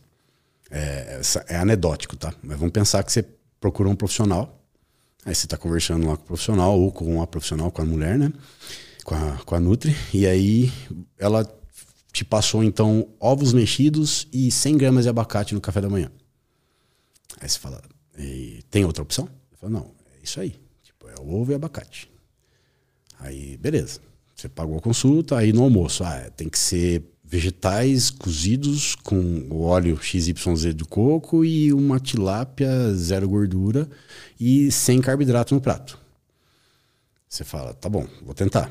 Aí à tarde, você tá naquele pico entre 16 e 18, que é circadiano, que a gente vai falar também se quiser. E aí a, a, a, o profissional ou a profissional te deu um chá, esse horário. E aí à noite, de novo, legumes e proteína. Então, assim, você viu que é uma dieta que paupérrima, tipo, uhum. pobre em, em caloria. Não vai dar, tipo, mil calorias essa dieta. Tem gente que prescreve isso. E a pessoa paga, olha aquilo e faz, não vou fazer. Um dia, dois dias, três dias, no quarto, Lutz, não sobrevive mais, cara. Porque você já esgotou glicogênio hepático muscular. Você não começa a pensar muito direito, porque o glicogênio, né, a glicose cerebral, ela é muito importante para você ter uma mínima cognição. E aí você começa a ter problema de sono e uma fome que você não sabe de onde vem. Então a pessoa não vai mais voltar no profissional, por quê? Porque ela não conseguiu ensinar a pessoa a viver numa dieta. Ela deu um papel, uhum. tipo, assim, de coisas muito bonitas, chiques do Empório XYZ, mas aquilo não vai funcionar na prática, cara. O alimento não precisa ter etiqueta. Não precisa, cara. Dá para fazer uma dieta com arroz e feijão ao invés de arroz negro. Entende? É, é, é, muito isso. Então eu falo, cara, tem público para todo mundo. Tem cara que compra alimento orgânico, tem cara que compra o, o, o frango XYZ, né? Que tem menos aditivo, mas assim, o nutricionista ele tem a ferramenta na mão, o alimento. Então ele tem que montar essa mistura alimentar para chegar naquele resultado. Não especificamente um ou outro, mas o que a pessoa tem capacidade de manter na dieta dela. Aí o poder socioeconômico pesa, né, cara? Com por certeza. Isso, por isso que nutre de uma consulta só. Porque você pagou a consulta, você comprou o que tinha para comprar na dieta, a hora que você viu a fatura do cartão de crédito, você fala, cara, não vou conseguir manter. Não consigo mais voltar. E aí começa esse problema. Então a ideia é desconstruir esse hábito para o profissional novo que está entrando no mercado agora, dele entender que se ele quiser ter uma clientela tipo boa, que procure ele, não é por só a internet, pela mídia social, mas por entregar um resultado plausível para as pessoas normais, com dieta normal, tipo, sabe? Aí ele vai fazer um, um terreno fértil para ele ter cada vez mais cliente procurando ele por resultado, não por somente é, notoriedade de internet ou alguma uhum. coisa assim do tipo, entendeu? É por esse lado que a gente vê hoje em dia. Tem muito profissional. É como a gente falou, são 155 mil. Se a gente fracionar, 3% trabalha em consultório, em clínica. Aí você pega. Cara, isso é loucura. Eu achava que era a né? grande maioria. É, não. A, tem a, o, o Nutri trabalha, como eu falei, naquela cozinha industrial. E o Nutri de consultório, tipo, se a gente pegar os 220 milhões de brasileiros em média, ou até mais que a gente tem, e dividir por 158 mil Nutris, vai dar uma média tipo de 1.300 pessoas, né, dependendo do caso, para cada profissional do Brasil. Só que não são todos que atendem em consultório, que fazem esse trabalho ambulatorial de prescrever dieta, entende? Então você vai, né, é uma bolha, tipo, vai, vai, vai, vai, você tem um mínimo de profissionais. Eu recebo pessoas que mandam mensagem no Instagram, na mídia social, Pô, Felipe, aqui na minha cidade não tem Nutri esportivo. Aqui na minha cidade não tem o Nutri. Então, tem lugares, a gente mora no, no, centro, né? Em São Paulo, aqui no caso, e região, é diferente de outras regiões do Brasil. Entende? É, eu, Verdade, né? Que a gente é acostumado a ter de não, tudo, né? É, que a gente quiser. Eu, eu, eu fico assim, pela, pelo tempo que eu, que eu consegui viver ali na nutrição, teve épocas, quando eu terminei doutorado, eu estava dando muita aula de pós e muito curso e eu tive contato com os caras é, da Colômbia. Então fui dar uma palestras na Colômbia, tive contato com o pessoal do Peru, fui dar palestras no Peru e eu vi que a nutrição ali está engatinhando ainda. Se no Brasil tem 158 mil, lá tem muito menos. Então aí eu fui dava aula nos Estados Unidos, tem o ISSN que é a Sociedade Internacional de Nutrição Esportiva eu tive a oportunidade de, de, trabalhar com os caras e dar uma aula lá no congresso deles. Então eu vi que a realidade do profissional de nutrição nos Estados Unidos é diferente do Brasil. É um outro tipo de trabalho. E aí fui para o Emirados Árabes, em Dubai, dar um curso lá para os caras do fisiculturismo. Então eu vi que lá não tem nutrição igual aqui, lá é coach. Não tem uma graduação em nutrição. Agora está tendo, mas há 10 anos atrás não tinha. Então se a gente pegar é, o trabalho do nutricionista aqui no Brasil, a formatação dele, que é tipo atendimento né, no consultório, avaliação física, avaliação bioquímica, cálculo, prescrição da dieta e transformar a prescrição em comida. Isso lá fora não é a mesma ciranda. Entendeu? Então a gente tem, assim, gente, o profissional nutricionista no Brasil é um dos melhores do mundo. Que foda. Do mundo pela metodologia de trabalho e, e, e, pelo número de profissionais, pelo número de cursos, pela informação que se tem aqui na produção científica com a nutrição. A gente pega muita fora de, muito trabalho de fora, mas o trabalho local, né, de você realmente formatar a dieta e mudar o corpo da pessoa com a dieta é, é totalmente diferente do mundo. Aqui é especial porque criou-se essa, essa comunidade de nutricionistas. Então, você chamou vários é, vamos dizer, convidados aqui no, no podcast. Alguma hora caiu em nutrição o papo. Uhum. Certo? Várias vezes. sempre você vai falar com qualquer pessoa de, da área biológica, sempre vai ter o padrão comportamental da dieta junto com alguma coisa, certo? cara. Então, assim, por que, que era a profissão da moda há 20 anos atrás e por que, que é a profissão, a, a, a profissão do futuro há 20 anos atrás, que eu escutava, e atualmente é a profissão da moda. Por quê? Porque popularizou, a internet deu voz. É muito legal isso, porque em 96, que foi o advento da internet no Brasil, quando a gente pega 2000, que eu estava saindo ali para fazer o mestrado, no meio da faculdade para o mestrado, a internet tinha não tinha as mídias sociais que tem hoje em dia.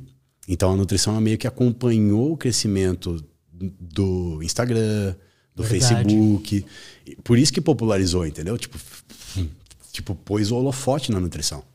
E aí os profissionais começaram a. Né, quem faz um bom trabalho tem cara, tipo, né? Amigos nossos aí que atendem muita gente, são mundialmente conhecidos. Então, assim, o profissional, tipo, no Brasil é muito foda. A profissão é muito benquista, mas, assim, tem profissionais e profissionais. Bagagem, trabalho, estudo. Então, é muito isso, cara. Legal, cara. Cara, podemos fazer uma pausa rapidinho? Bora. Pegar mais uma água ali, Sim. ver o negócio do cafezinho e já voltamos. Estamos de volta. Cara, uma, uma dúvida sincera que eu tenho e eu acho que muita gente tem também é essa questão de glicemia. O que, que exatamente é isso? Tá. O que, que, tem a ver isso com o nosso corpo? O que, que isso muda na gente? Enfim. Entendi. Uh, assim, a, o comportamento da concentração de glicose do sangue é conceituado como a glicemia. Tipo, quantidade de glicose circulante. A glicemia no nosso corpo, ela é, tem uma orquestra bioquímica no corpo que tem que manter ela no nível mínimo para as funções cognitivas acontecerem. Então, por exemplo, a gente oxida perto de 100 a 120 gramas de carboidrato ao dia só no sistema nervoso central. Então, se você comer muito pouco carboidrato, o corpo vai começar a consumir e a glicemia tende a ficar muito baixa. E aí essa glicemia é um sensor de energia para o corpo que ele vai começar a ativar vias de conseguir glicose de outras fontes. Então é uma hierarquia do corpo de manter a glicemia. Até 99 miligramas por decilitro, você tem uma pessoa com uma glicemia teoricamente controlada. Normal. Assim, logicamente que a gente tenta manter perto de 90, 88, mas isso é individual. Essa glicemia ela pode ser alterada em jejum, quando você nunca comeu nada, você está 8 horas, 10 sem comer nada, só que você viu que a sua glicemia está acima de 100 miligramas por decilitro. Então, em pessoas com sobrepeso e pessoas com obesidade, a composição corporal dela começa a atrapalhar nesse controle da glicemia. Ela não consegue manter a glicose entrando no tecido porque um outro hormônio começa a não funcionar direito, que é a insulina. Então, vamos lá. Comi carboidrato. Comi um pão. Pão francês, delicinha. 30 gramas de carboidrato. Aí, esse pão ele vai ser digerido na boca por amilase, inicialmente, saliva. Aí, a digestão mecânica junto com a amilase cai no estômago, ácido clorídrico. Ele começa também não, não quebra carboidrato especificamente, é mais proteína, mas passa pelo estômago. E aí você tem as disacaridases, que são enzimas do intestino. Aí o intestino pega o pão e absorve como glicose. Essa, essa glicose passa para o intestino. O intestino tem uma comunicação, chama espaço porta-hepático. Então o intestino leva essa glicose para o fígado o fígado usa para formar um pouco de glicogênio e o que ele não usa ele coloca à disposição da corrente sanguínea. Então existe essa essa hierarquia, absorver glicose, fígado organiza isso e a corrente sanguínea absorve é, tem essa glicose plasmática. Então e uma você... parte vira glicogênio.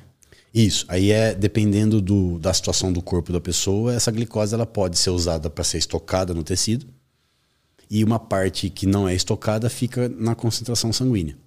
Então, o, a gente tem a capacidade de guardar por volta de 400 a 500 gramas de glicogênio entre músculo e fígado. Então, você tem um estoque de carboidrato no teu corpo. Beleza. Se porventura esse estoque de carboidrato ele está baixo no corpo, no músculo e no fígado, o que você come via dieta, uma grande parte do que vem vai ser estocada lá porque é um tecido que precisa ter estoque. Só que assim, imagine uma pessoa que não treina e come muito, por exemplo, carboidrato. Um exemplo. Se ela come esse carboidrato e já está estocado o glicogênio hepático muscular e ela continua comendo além da conta, aí a gente começa a ter um desvio desse carboidrato para outros lugares. Então a glicemia começa a ficar cada vez mais alta. E aí o acúmulo de gordura fica mais facilitado por quê, Lutz? Quando você tem um excesso de glicose na corrente sanguínea, a, a captação do ácido graxo para gordura corporal, para o tecido adiposo, é muito mais fácil. Então o carboidrato em excesso faz você pegar a gordura do sangue e estocar rápido na gordura do corpo. Aí a galera confunde que o carboidrato vira gordura. Tipo, não é assim direto. Existe uma hierarquia bioquímica para. Então, quando eu tenho uma glicemia alta, eu tenho todas as gorduras do sangue podem ser facilmente estocadas no seu tecido adiposo. Guardaram essa primeira parte. Se eu estoco muito tecido adiposo, esse tecido vai começar a crescer. Ele crescendo, ele vai começar a liberar um chamado adipocinas, que são hormônios do tecido adiposo. Antigamente não se sabia, hoje se sabe. Olha aí, cara. Essas adipocinas, elas atrapalham, quando estão em excesso, a captação de glicose pelos tecidos, que é via insulina. Aí a gente começa a colocar insulina no meio agora. Eu estou devagarzinho para a galera entender. Então, quando eu tenho o consumo de carboidrato, como que esse carboidrato é estocado como glicogênio? A insulina, ela é a permissiva, é um hormônio que abre a porta de entrada da célula, a glicose entra e ela vai ser estocada como carboidrato. Então a insulina é um hormônio que possibilita a entrada de glicose no seu tecido. Basicamente isso. Quando eu tenho uma pessoa que come muito carboidrato e começa a ganhar, desculpa, quando uma pessoa come muita caloria excessiva e ela começa a acumular gordura corporal, essa gordura começa a sair do platô fisiológico saudável e começa a ser em grande quantidade produzida. Essas adipocinas vão começar a aumentar e aí a glicose plasmática não tem capacidade mais de ser absorvida no tecido porque esse excesso de adipocinas, que é uma das explicações bioquímicas, atrapalha o hormônio insulina. Aí cria a tal da resistência periférica à insulina. Então percebam, tipo, não é uma coisa que acontece de uma hora para outra, vai acontecendo ao longo do tempo. Prioritariamente, quando o cara consome caloria excessiva, que lógico, vai ter gordura e carboidrato junto. E aí esse acúmulo de gordura conta gota ao longo do tempo vai aumentando as adipocinas e o controle glicêmico dele vai começar a piorar. Esse é o chamado diabetes tipo 2, que é o que não ele não é insulino dependente, ele não nasceu não produzindo insulina, ele produz. Só que a situação corporal dele de gordura. Ele se colocou nessa situação. Né? Ele criou essa situação. Cara, que loucura isso. Ele criou. Então, se ele vai ganhando peso ao longo do tempo e esse peso de gordura vai aumentando, essa inflamação na corrente sanguínea, agora a gente pode falar de inflamação. Então perceba, não é o pão que inflama. É o corpo da pessoa que está naquele estado que está produzindo uma inflamação de um outro tecido, do intestino também e do tecido adiposo. Aí a gente entra em intestino também, daqui a pouco eu vou falar, mas só para não confundir. Uhum. Então, glicose plasmática, ela tem que ser mantida num nível padrão, mas a composição corporal da pessoa altera a glicemia, piora. Quanto mais obeso, mais hiperglicemia em algumas pessoas. Então, quando eu faço a pessoa perder peso de gordura, teoricamente, eu diminuo adipocinas, diminuo a inflamação plasmática, o receptor de insulina capaz de se ligar ao hormônio, e quando a insulina capta o receptor, a glicose entra na, na, na célula. Então, qual que é o problema no final da história? Imagina que a insulina é a tampa da, da garrafa. Vamos abrir aqui. Se eu tenho a gordura em excesso, ao vivo, é, molhar toda a mesa. Vamos lá. Aí, imagina aqui, ó, a insulina é a tampinha, né? Uhum. Aqui. Quando eu, eu como, um, é, eu tenho muita gordura corporal, parece que essa tampinha ela não consegue se encaixar na boca da, da garrafa. Então, essa é a insulina, esse é o receptor. O que, que acontece? O excesso de gordura, inflamação, meio que cria uma capa aqui do receptor e a tampinha não bate na, na garrafa. Não entra glicose na célula.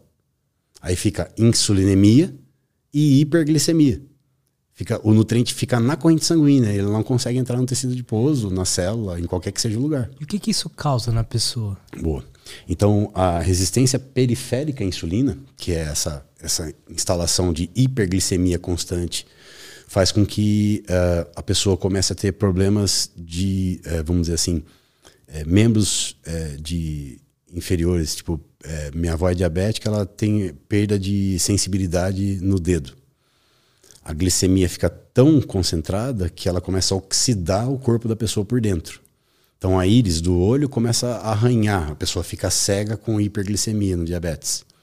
Ela tem um corte na mão, aquilo não cicatriza. Ela não consegue produzir uma cicatrização correta pelo excesso de glicose. Então, assim, é, é um equilíbrio, né? Então, a, a, hiperglicemia, ela vai marcando um outro componente do exame de sangue que ele impede, que a gente pede, chama hemoglobina glicada. O que, que é hemoglobina? é a célula que está levando ferro e oxigênio. E dependendo da glicemia da pessoa, essa hemoglobina ela é marcada por esse excesso de glicose. Então é um dos fatores médicos, né, que o médico vai diagnosticar o, o diabetes ou não, seria a hemoglobina glicada da pessoa. Normalmente é, tem fatores ali até 4.7, 5, tem, tem no exame de bioquímico tem o corte ali do que você é risco de diabetes ou não risco de diabetes, ou já está instalado ele. Então é um dos, tem o índice Roma, né, que é a glicose pela insulina. Então tem vários fatores bioquímicos que quando eu recebo o exame da pessoa, eu tenho que analisar para entender por que, que ela está com uma glicemia de 113 em jejum. Bom, aí você olha para o corpo dela, você vê que está com gordura corporal. Aí você vê perfil lipídico, colesterol muito alto, LDL alto, está com dislipidemia. Mas, por incrível que pareça, um dos primeiros fatores que começa a desencadear tudo isso é essa. É, assim, o comportamento da glicose é, tem a interferência desse ganho de gordura corporal. Quando ela não nasce com diabetes.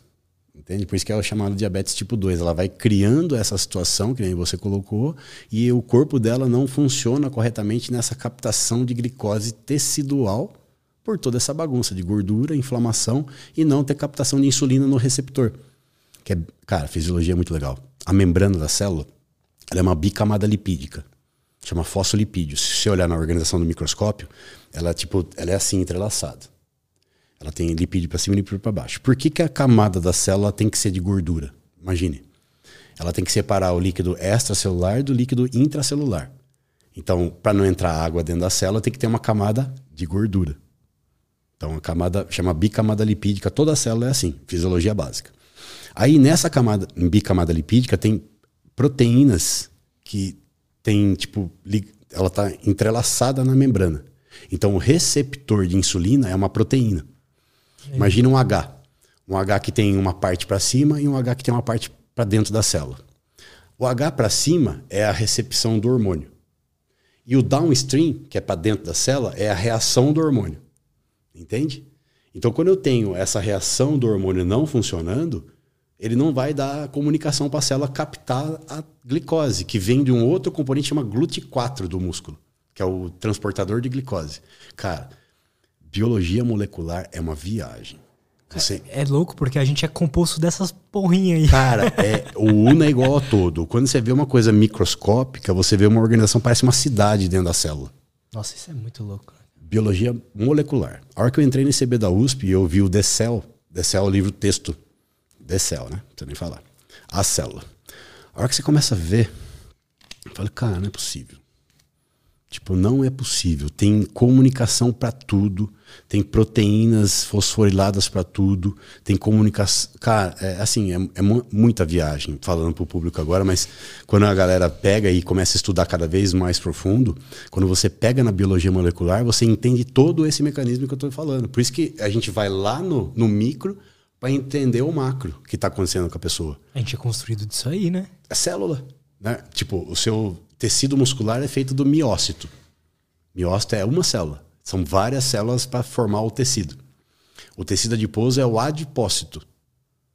Parece uma bexiguinha que guarda gordura. Então, o tecido adiposo é constituído de adipócitos.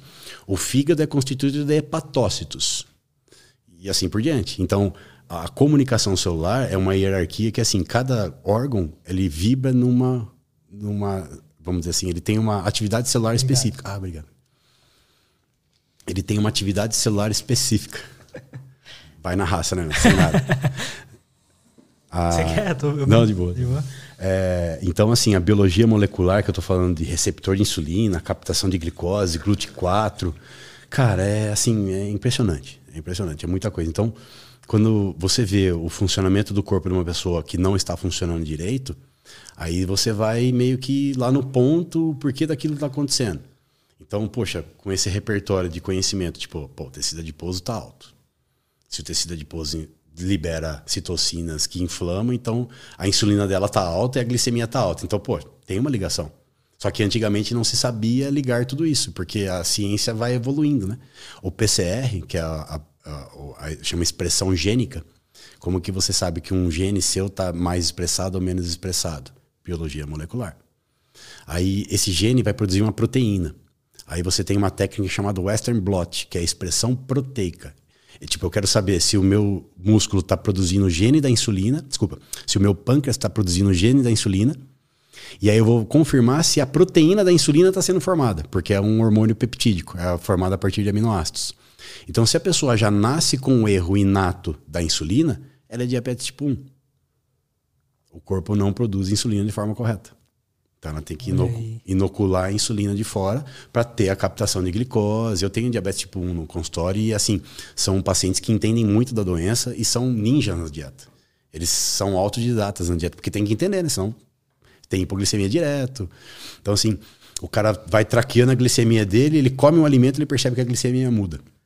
Então ele já sabe, bom, esse alimento não é muito bom para mim. E eu vou acompanhando ele no cálculo do carbo, da proteína da gordura. Mas diabetes tipo 2 é o que mais tem na população, porque está ligado diretamente a esse descompasso da, da glicemia, obesidade, sobrepeso, aí vai. Estetose hepática, acúmulo de gordura no fígado. O fígado perde capacidade de beta-oxidação, que é a queima da gordura hepática. Ele tem mitocôndria dentro, mas ele perde capacidade de tanta coisa que está chegando para ele. Cara, isso é muito, fica mais difícil pro cara queimar a gordura é, que querendo ou não tá meio que causando isso, Sim. né? É, na, quando eu estudava sozinho, assim, para entender o tecido adiposo, porque por que eu estudei o tecido adiposo? Foi no doutorado. O laboratório estudava o tecido adiposo, histologia do tecido adiposo, e eu entendia que era assim. É uma, uma célula que tem lá o triacilglicerol, e dependendo do, do tamanho que você está estocando gordura, ele tem um, uma capacidade máxima de estoque. Do lado dele tem um tal de pré-adipócito. Então é a célula tronco dele. Ela está quiescente, ela está parada, ela está quietinha. Só que quando uma enche e não cabe mais, o que ela faz? Ela acorda a outra. E aquele adipócito, pré-adipócito, vira um adipócito maduro e vai começar a captar gordura. Então existe uma hipertrofia do adipócito e uma hiperplasia, o aumento do número. Então, se você pensar na obesidade, é uma doença atual da modernidade né? Antigamente não tinha tanto obeso, hoje tem. Por quê? Porque mudou completamente o padrão de vida perante a nossa formatação corporal. Teoricamente, a gente não foi feito para viver nessa época do formato que tá. Com acesso a comida e hum. a bolachas e docinhos não. toda hora. Caçador-coletor não sabia quando ia comer, né? E hoje em dia você aplica, você nem precisa mexer nada, você Pode só toda hora. o dedo só você mexe, entendeu? Então assim, quando a pessoa ela vai acumulando gordura, dependendo do nível desse acúmulo, aí começa a mudar a chave de todos esses componentes, tipo, vai começar a atrapalhar o funcionamento de todo o corpo pelo acúmulo de gordura. Então, por que, que a obesidade é uma doença altamente complexa? Porque ela vai causando isso ao longo do tempo, só que ela não tem só a base bioquímica fisiológica, ela tem a parte psicológica junto. Tipo, esse é, é o que é mais complicado. Então, eu vou tratar um obeso, eu entendo a fisiologia a bioquímica, por que está daquele jeito. Mas como é que eu vou fazer ele ter o caminho contrário? Então, é muito mais fácil você prevenir a obesidade do que tratar ela. É lindo falar isso agora, né?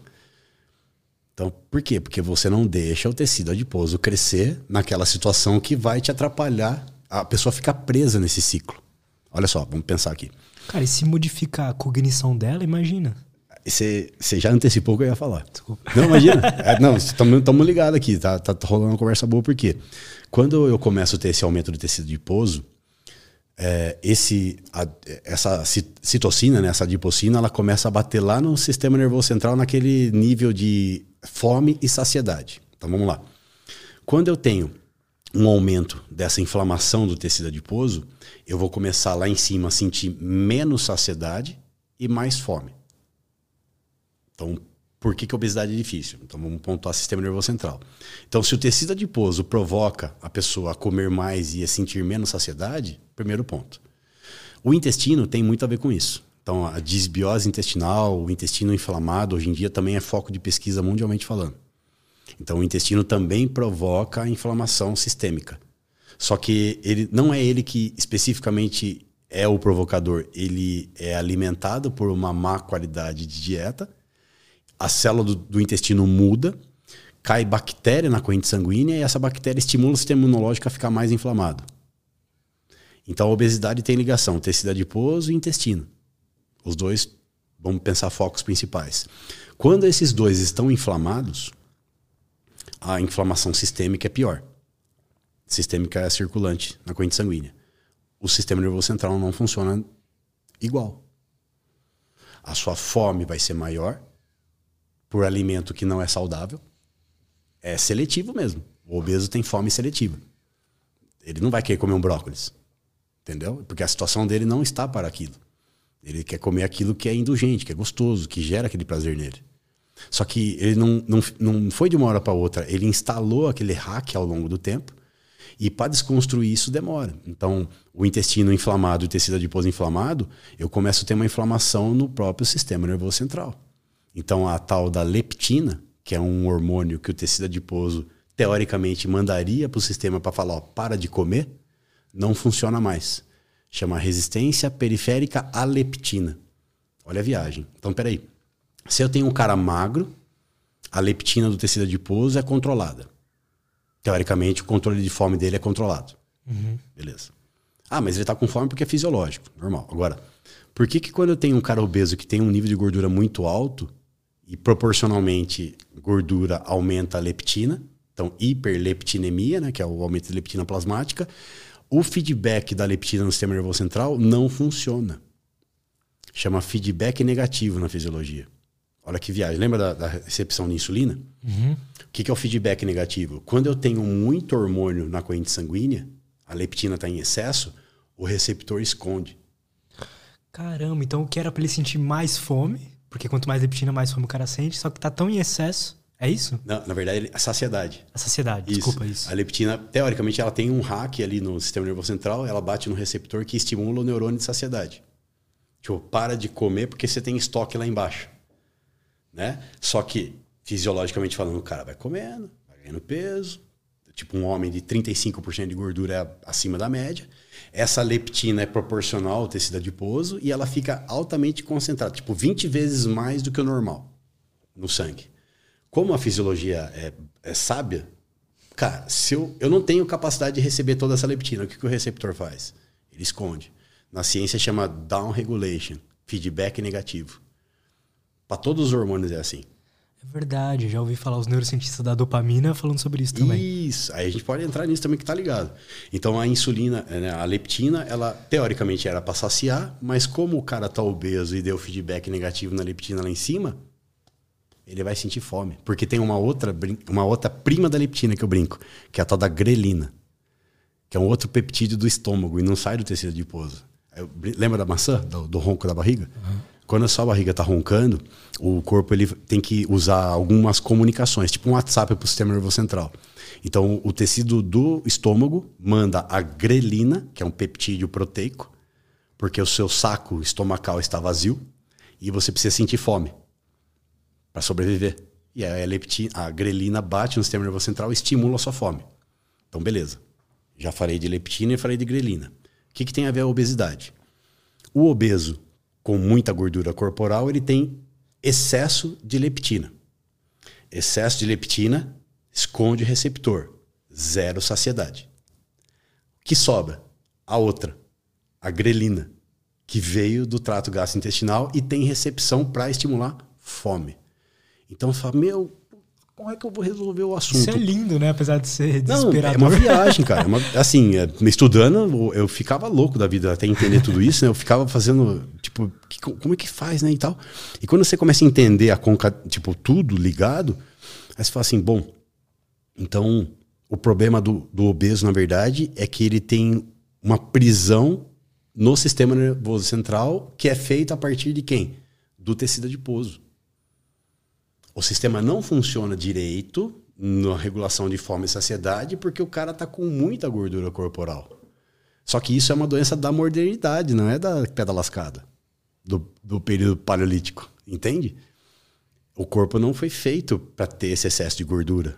Não precisava ter isso. Agora, a questão é, quando você tem aí um obeso que está instalado há 30 anos, e você faz o cara perder 30 quilos em dois anos, 40 quilos em dois anos, eu vou diminuindo a inflamação no tecido adiposo porque ele está perdendo. Ele começa a ter um controle de fome mais regulado e eu ganhei o cara.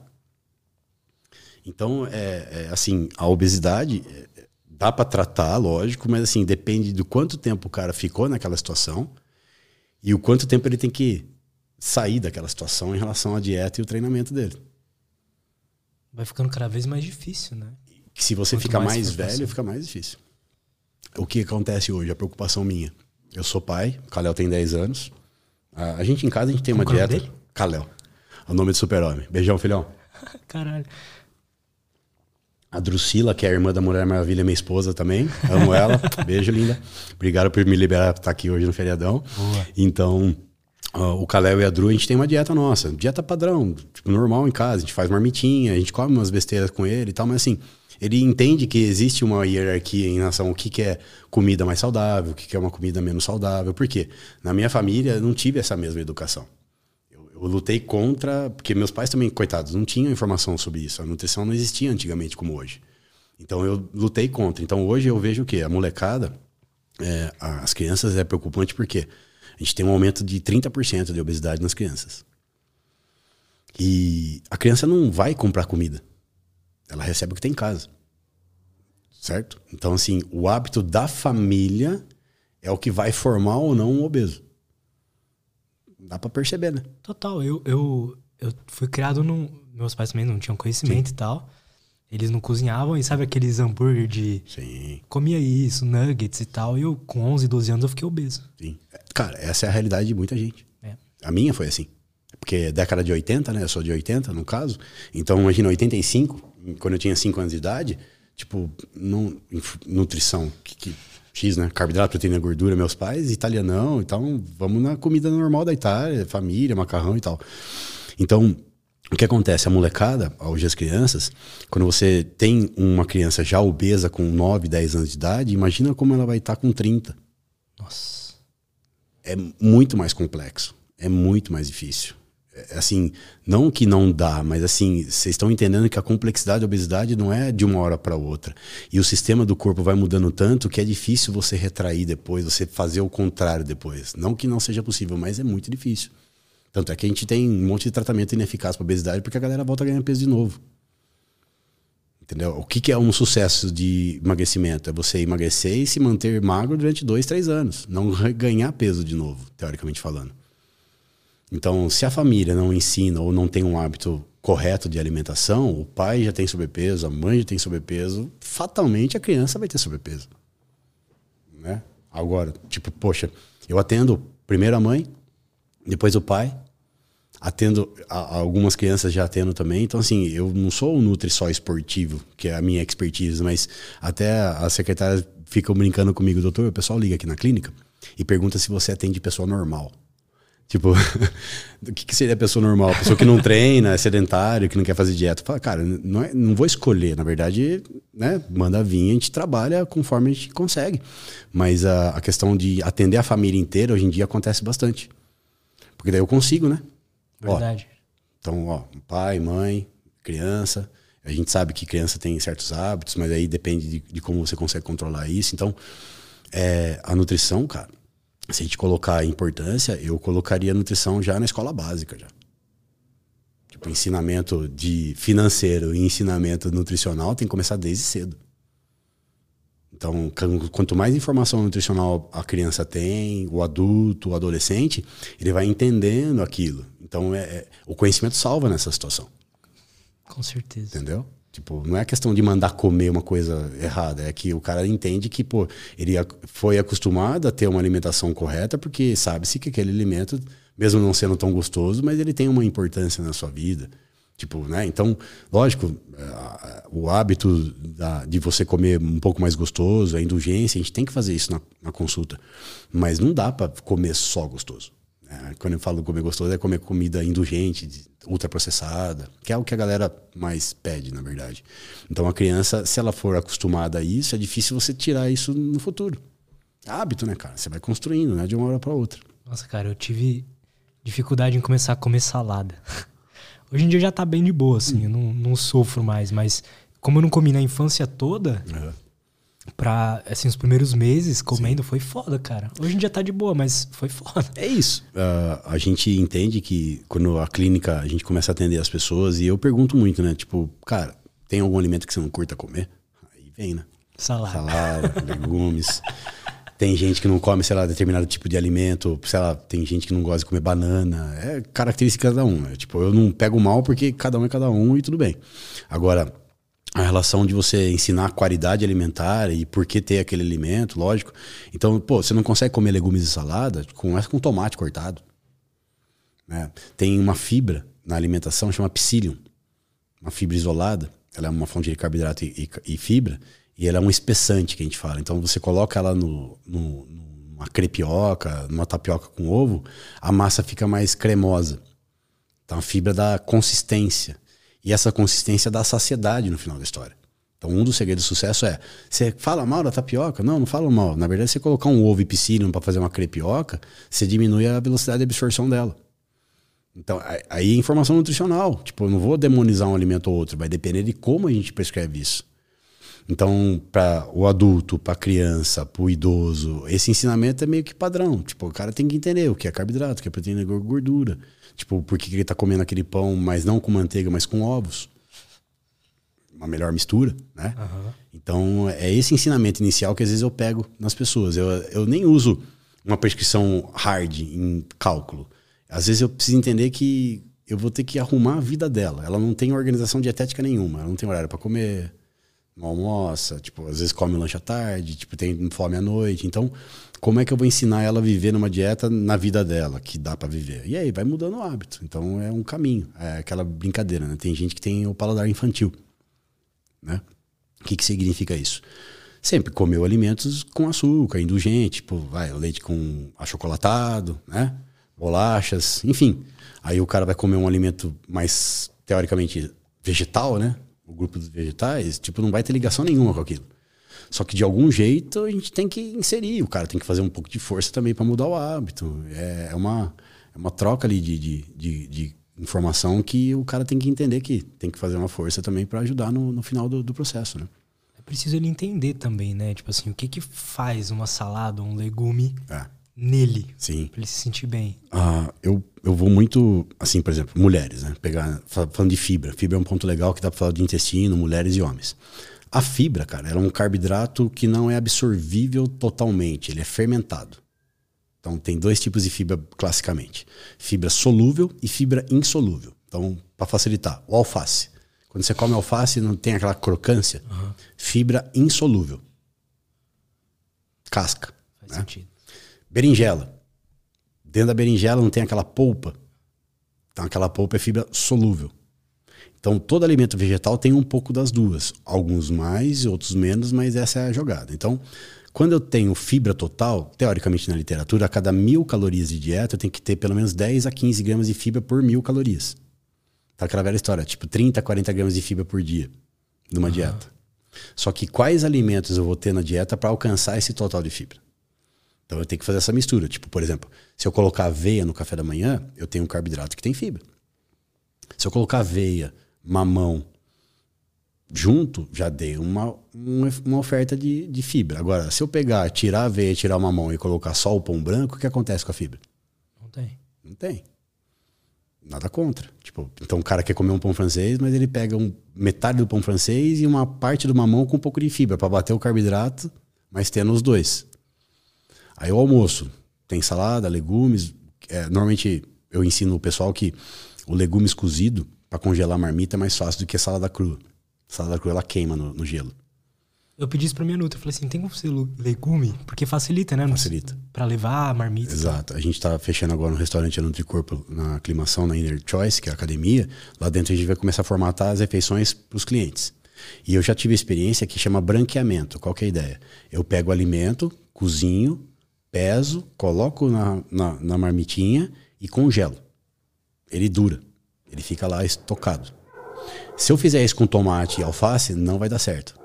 Então, brócolis, berinjela, abobrinha, chuchu. Chuchu é, tem mais água, mas. Enfim, legumes como um todo. Você pode fazer um legumes no bafo, colocar na tua marmita e congelar, junto com arroz e com o patinho moído, por exemplo. Já era. E aí eu ensino a galera, tipo, tentar fazer isso em casa. Só que é difícil às vezes. Aí à tarde, pô, o piscínio que eu falei para você, o que eu coloco? Às vezes o cara come arroz e feijão. Feijão é fonte de fibra, boa pra caramba. Se ele não come salada e, legumes, se ele polvilhar um pouco de piscínio, parece uma farinha. Dá saciedade. A crepioca de manhã, que é tapioca com ovo, joga um pouquinho da fibra. À tarde, se ele pegar uma fonte de fibra, por exemplo, se tem ali aveia com iogurte e uma dose de whey, ele faz uma misturinha à tarde para comer que tenha fibra e carboidrato. Então perceba que não, não vou usar um alimento só, eu tenho uma ideia ali do que a pessoa já usa para colocar. Mas normalmente a galera não usa esse tipo de alimento, usa mais coisa branca. Uhum. Tá, batata branca, arroz branco, macarrão branco, tudo bem, nada contra. Eu consigo fazer o prato de alimento que tem arroz branco também ter fibra por outras fontes. Aí entra naquela questão da carga glicêmica. Né? Então, as mulheres, quando eu, eu vejo, é muito mais fácil ter é, assim a questão de ter problema intestinal nas mulheres. Então, eu preciso aumentar água e fibra das mulheres. Homens têm o intestino mais fácil de regular. Então, se eu dou muita aveia, o cara solta o intestino. Então, imagina, cada é, é, é, é, engraçado porque hoje em dia, como eu falei, o intestino ele é um ponto que eu preciso entender da pessoa. É um ponto crucial, porque tudo passa por ele. Eu sou nutricionista, eu prescrevo comida, vai passar por ele, certo? Alimento. Então, como o intestino do meu cliente funciona? Então, vamos lá. O intestino, se a gente pegar a célula dele, o enterócito, é, sabe cerda de escova de dente? Uhum. Imagina um carpete, uma escova de dente que tem um monte de cerdas, tipo microvilosidades. O intestino parece um carpete. Se olhar na microscopia. Uma vilosidade, assim, tipo, célula vilosidade. Aí, quando você tem essas vilosidades, o intestino saudável ele tem um carpete alto. E tem um muco, chama muco polissacarídeo, como se fosse um muco de proteção dele. E as bactérias. A gente vive em simbiose com bactérias sejam elas bifidobactérias, lactobacillus ou bactérias putrefativas também. Então é uma, uma, uma mistura ali. Então, se eu tenho uma alimentação que tem pouca fibra, eu vou começar a alimentar com coisa branca, sem fibra, alimento ultraprocessado, gordura, sal, açúcar. O que, que vai acontecer com o muco polissacarídeo? Vai diminuir e a velocidade da pessoa vai diminuir. Sabe pneu de bicicleta quando você raspa muito no chão derrapando? Uhum. Lembra aquele pelinho? Que tinha uhum. no pneu novo. Que, que, some, né? Isso, some o pelo do, do intestino. Aí. aí esse intestino começa a ficar entre uma célula e outra, tem tipo uma comunicação, assim, chamam de tecido é, é, tie junction, que seria ligação. Então o intestino, você olha ele, está ligado. Aqui em cima, é, quando você tem a disbiose ou intestino poroso, ele abre o espaço entre uma célula e outra. A bactéria cai no vão. E o lipopolissacarídeo, que é a casca da bactéria, cai na corrente sanguínea. A pessoa começa a ficar inflamada. Pela falta de fibra e pela má alimentação. Então, perceba que não é o alimento especificamente, é o, é o hábito de uma alimentação que vai mudar a mucosa, que está fechada, ela vai começar a perder a água, perder capacidade de ligação, ela vai abrir. Quando a bactéria aqui de cima tem essa oportunidade, ela passa para luz, para para a parte da corrente sanguínea. Então, não é o alimento em si que inflama, mas o hábito de ter, tá, de ter tido, é, de ter comido ele várias vezes. É, é, a gente chegou num ponto bem importante agora. A, a galera meio que rotula hoje em dia alimento inflamatório e não inflamatório, certo? Sim. Então, vamos lá. Se eu tenho uma pessoa saudável igual você, que você come né, saudavelmente agora, tem controle corporal. Se você come hoje um hambúrguer com a sua namorada, com a sua esposa à noite, algumas pessoas vão falar que esse hambúrguer é inflamatório, certo? Só que é um hábito você comer ele todo dia? Seu intestino está regulado? Seu, sua gordura está dentro do valor normal? Sim. Então, ele não vai causar um problema em você, igual um cara que está com sobrepeso, obesidade, resistência periférica à insulina e o intestino zoado. Ah.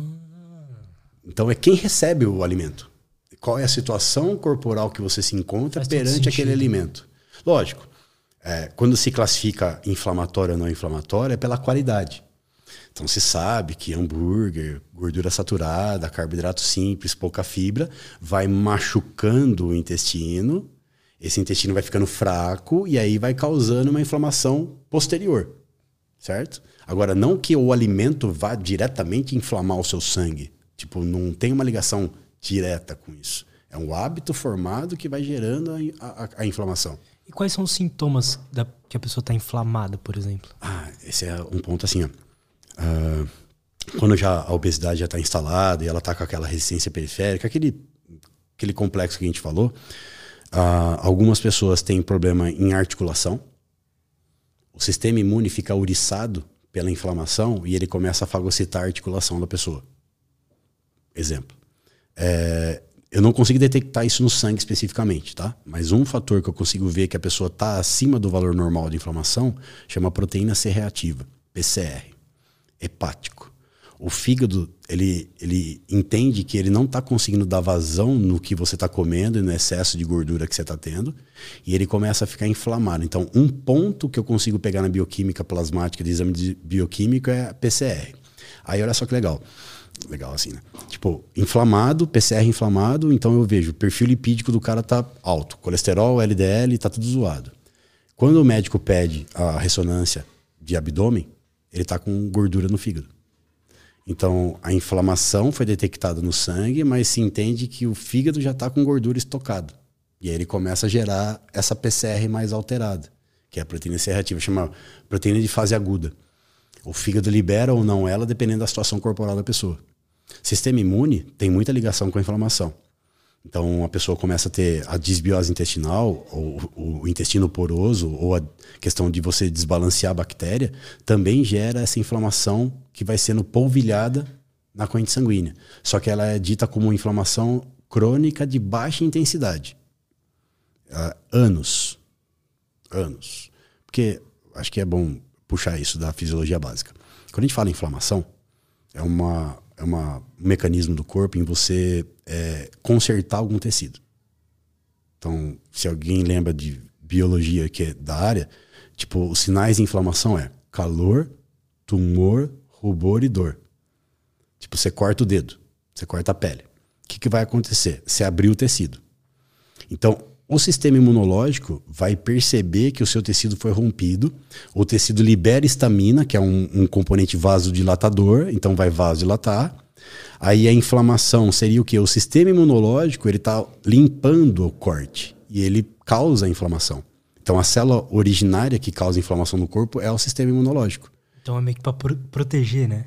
Exatamente. A cicatrização é você vai fagocitar aquele tecido que foi cortado, a própria célula do sistema imune vai ficar lá para sedimentar um novo tecido. E a inflamação diminui. Acabou. Então existe um, uma intensidade. É, você machuca o pé, machuca o músculo, inflama, tem que tomar anti-inflamatório e depois regride. A, a galera confunde que o alimento, não que ele causa esse mesmo processo, mas ele vai mudando o comportamento do tecido do corpo em especial o intestino e tecido adiposo, e a, esses níveis de inflamação circulantes vão ficar alto. Aí que a galera fala da inflamação. Mas, Saquei, cara. Mas eu não posso falar que tipo a tapioca inflama, o pão inflama. Você entende? Tipo, não posso diretamente botar um causador. Não é um só, é o contexto da vida do cara. Por exemplo, se o cara não dorme direito, ele fica inflamado. Né? Se ele for treinar, o músculo dele inflama mas é uma inflamação boa, que é a síntese proteica. Né? A, a síntese proteica é uma inflamação. É uma inflamação? É uma inflamação. Assim, faz parte, né? porque quando você está na musculação, a musculação, é, o princípio é a, a, a sobrecarga no seu músculo. O tecido muscular na contração, quando você põe uma sobrecarga, ele rompe, ele quebra. Então a hipertrofia é o quê? Você vai cicatrizar ele um pouquinho maior. Então você vai aumentando. É o processo mais complicado do corpo é a hipertrofia. Por isso que um cara grande chama atenção, a gente brinca, né? Que ele leva o esporte no corpo. Então, um dos princípios do processo de cicatrização muscular está ligado à inflamação do sistema imunológico. Por que, que você vai treinar a perna e ela dói uma semana? Ela está inflamada, entre aspas. Tipo, é um sinal de dor.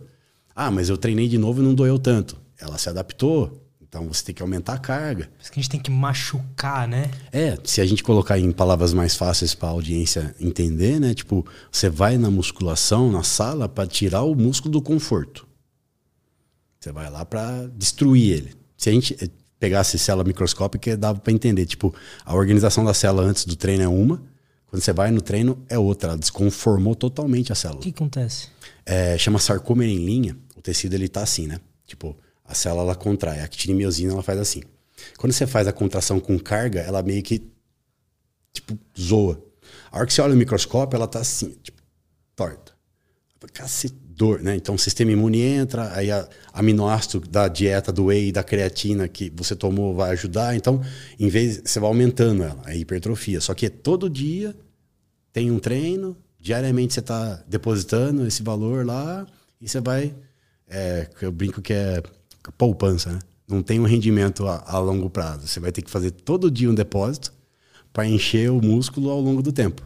Por isso que a galera chega no consultório e fala assim, cara, passei com você, perdi peso, achei muito legal, mas agora eu quero ficar maior. Falei, então, essa parte é mais complicada. Então, essa relação de, de mudança corporal que a gente fala da inflamação, quando a pessoa perde gordura, ela desinflama. Quando ela começa a comer mais fibra, beber mais água e tirar a gordura saturada da dieta, ela desinflama. Mas isso está ligado com o tecido que responde à absorção. E aí o tecido intestinal é o primeiro que se fala de inflamação porque é a porta de entrada. Só que a partir do momento que o cara não consegue controlar a caloria e a gordura corporal começa a aumentar, aí é um outro tecido que inflama também, que é o tecido adiposo. Entendeu? E no final, existe o conceito chamado obesidade sarcopênica. Nome bonito, né? O que, que seria, gente? É, o obeso perde massa muscular. Que legal, né? Para dificultar mais ainda, uhum. né? O cara ganha um tecido que é altamente inflamado, que está zoando o corpo como um todo, e ele perde um tecido que é altamente importante para ele queimar a gordura. Porque o músculo é o único lugar que você tem capacidade de beta-oxidação da gordura que você tem estocada no corpo. A gordura não sai, tipo, nas fezes, na urina. É gás carbônico e água no final da história.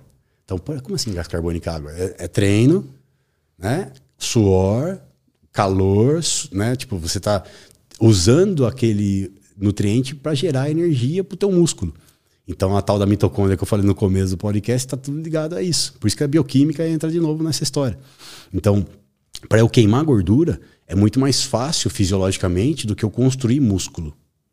Porque o músculo é um sistema de quebra e construção. Quebra e construção. A perda de gordura é o que? É um controle calórico, um exercício para eu pegar alguma coisa que já está estocada e que vira facilmente energia. Por isso que é volátil gordura, você ganha e perde. Agora, fala com um cara que ganha massa magra e perde fácil. Tipo, não é igual a volatilidade de gordura. Então, hoje em dia, chama-se recomposição corporal. O que, que é recomposição? Eu consigo fazer o cara, ao mesmo tempo, perder gordura corporal e aumentar a massa muscular. Só que a grandeza de ganho e perda é diferente em cada tecido. Então, por exemplo, eu tenho pacientes que perderam tipo 30 quilos de gordura e aumentaram 5 de massa magra. Não é um para um, infelizmente. Aí fala, mas então um cara obeso ele tem essa primeira recomposição e às vezes o peso na balança não muda muito. Não, acontece mesmo isso. Só que a massa magra, no primeiro momento que ele ganha um pouquinho, não vai ser exponencial, não vai ganhar continuamente, ela estabiliza. E a gordura vem caindo. Então a recomposição é muito isso. Por isso que é muito mais fácil a pessoa ficar mais seca do que ficar forte. No final da bioquímica fisiológica do corpo.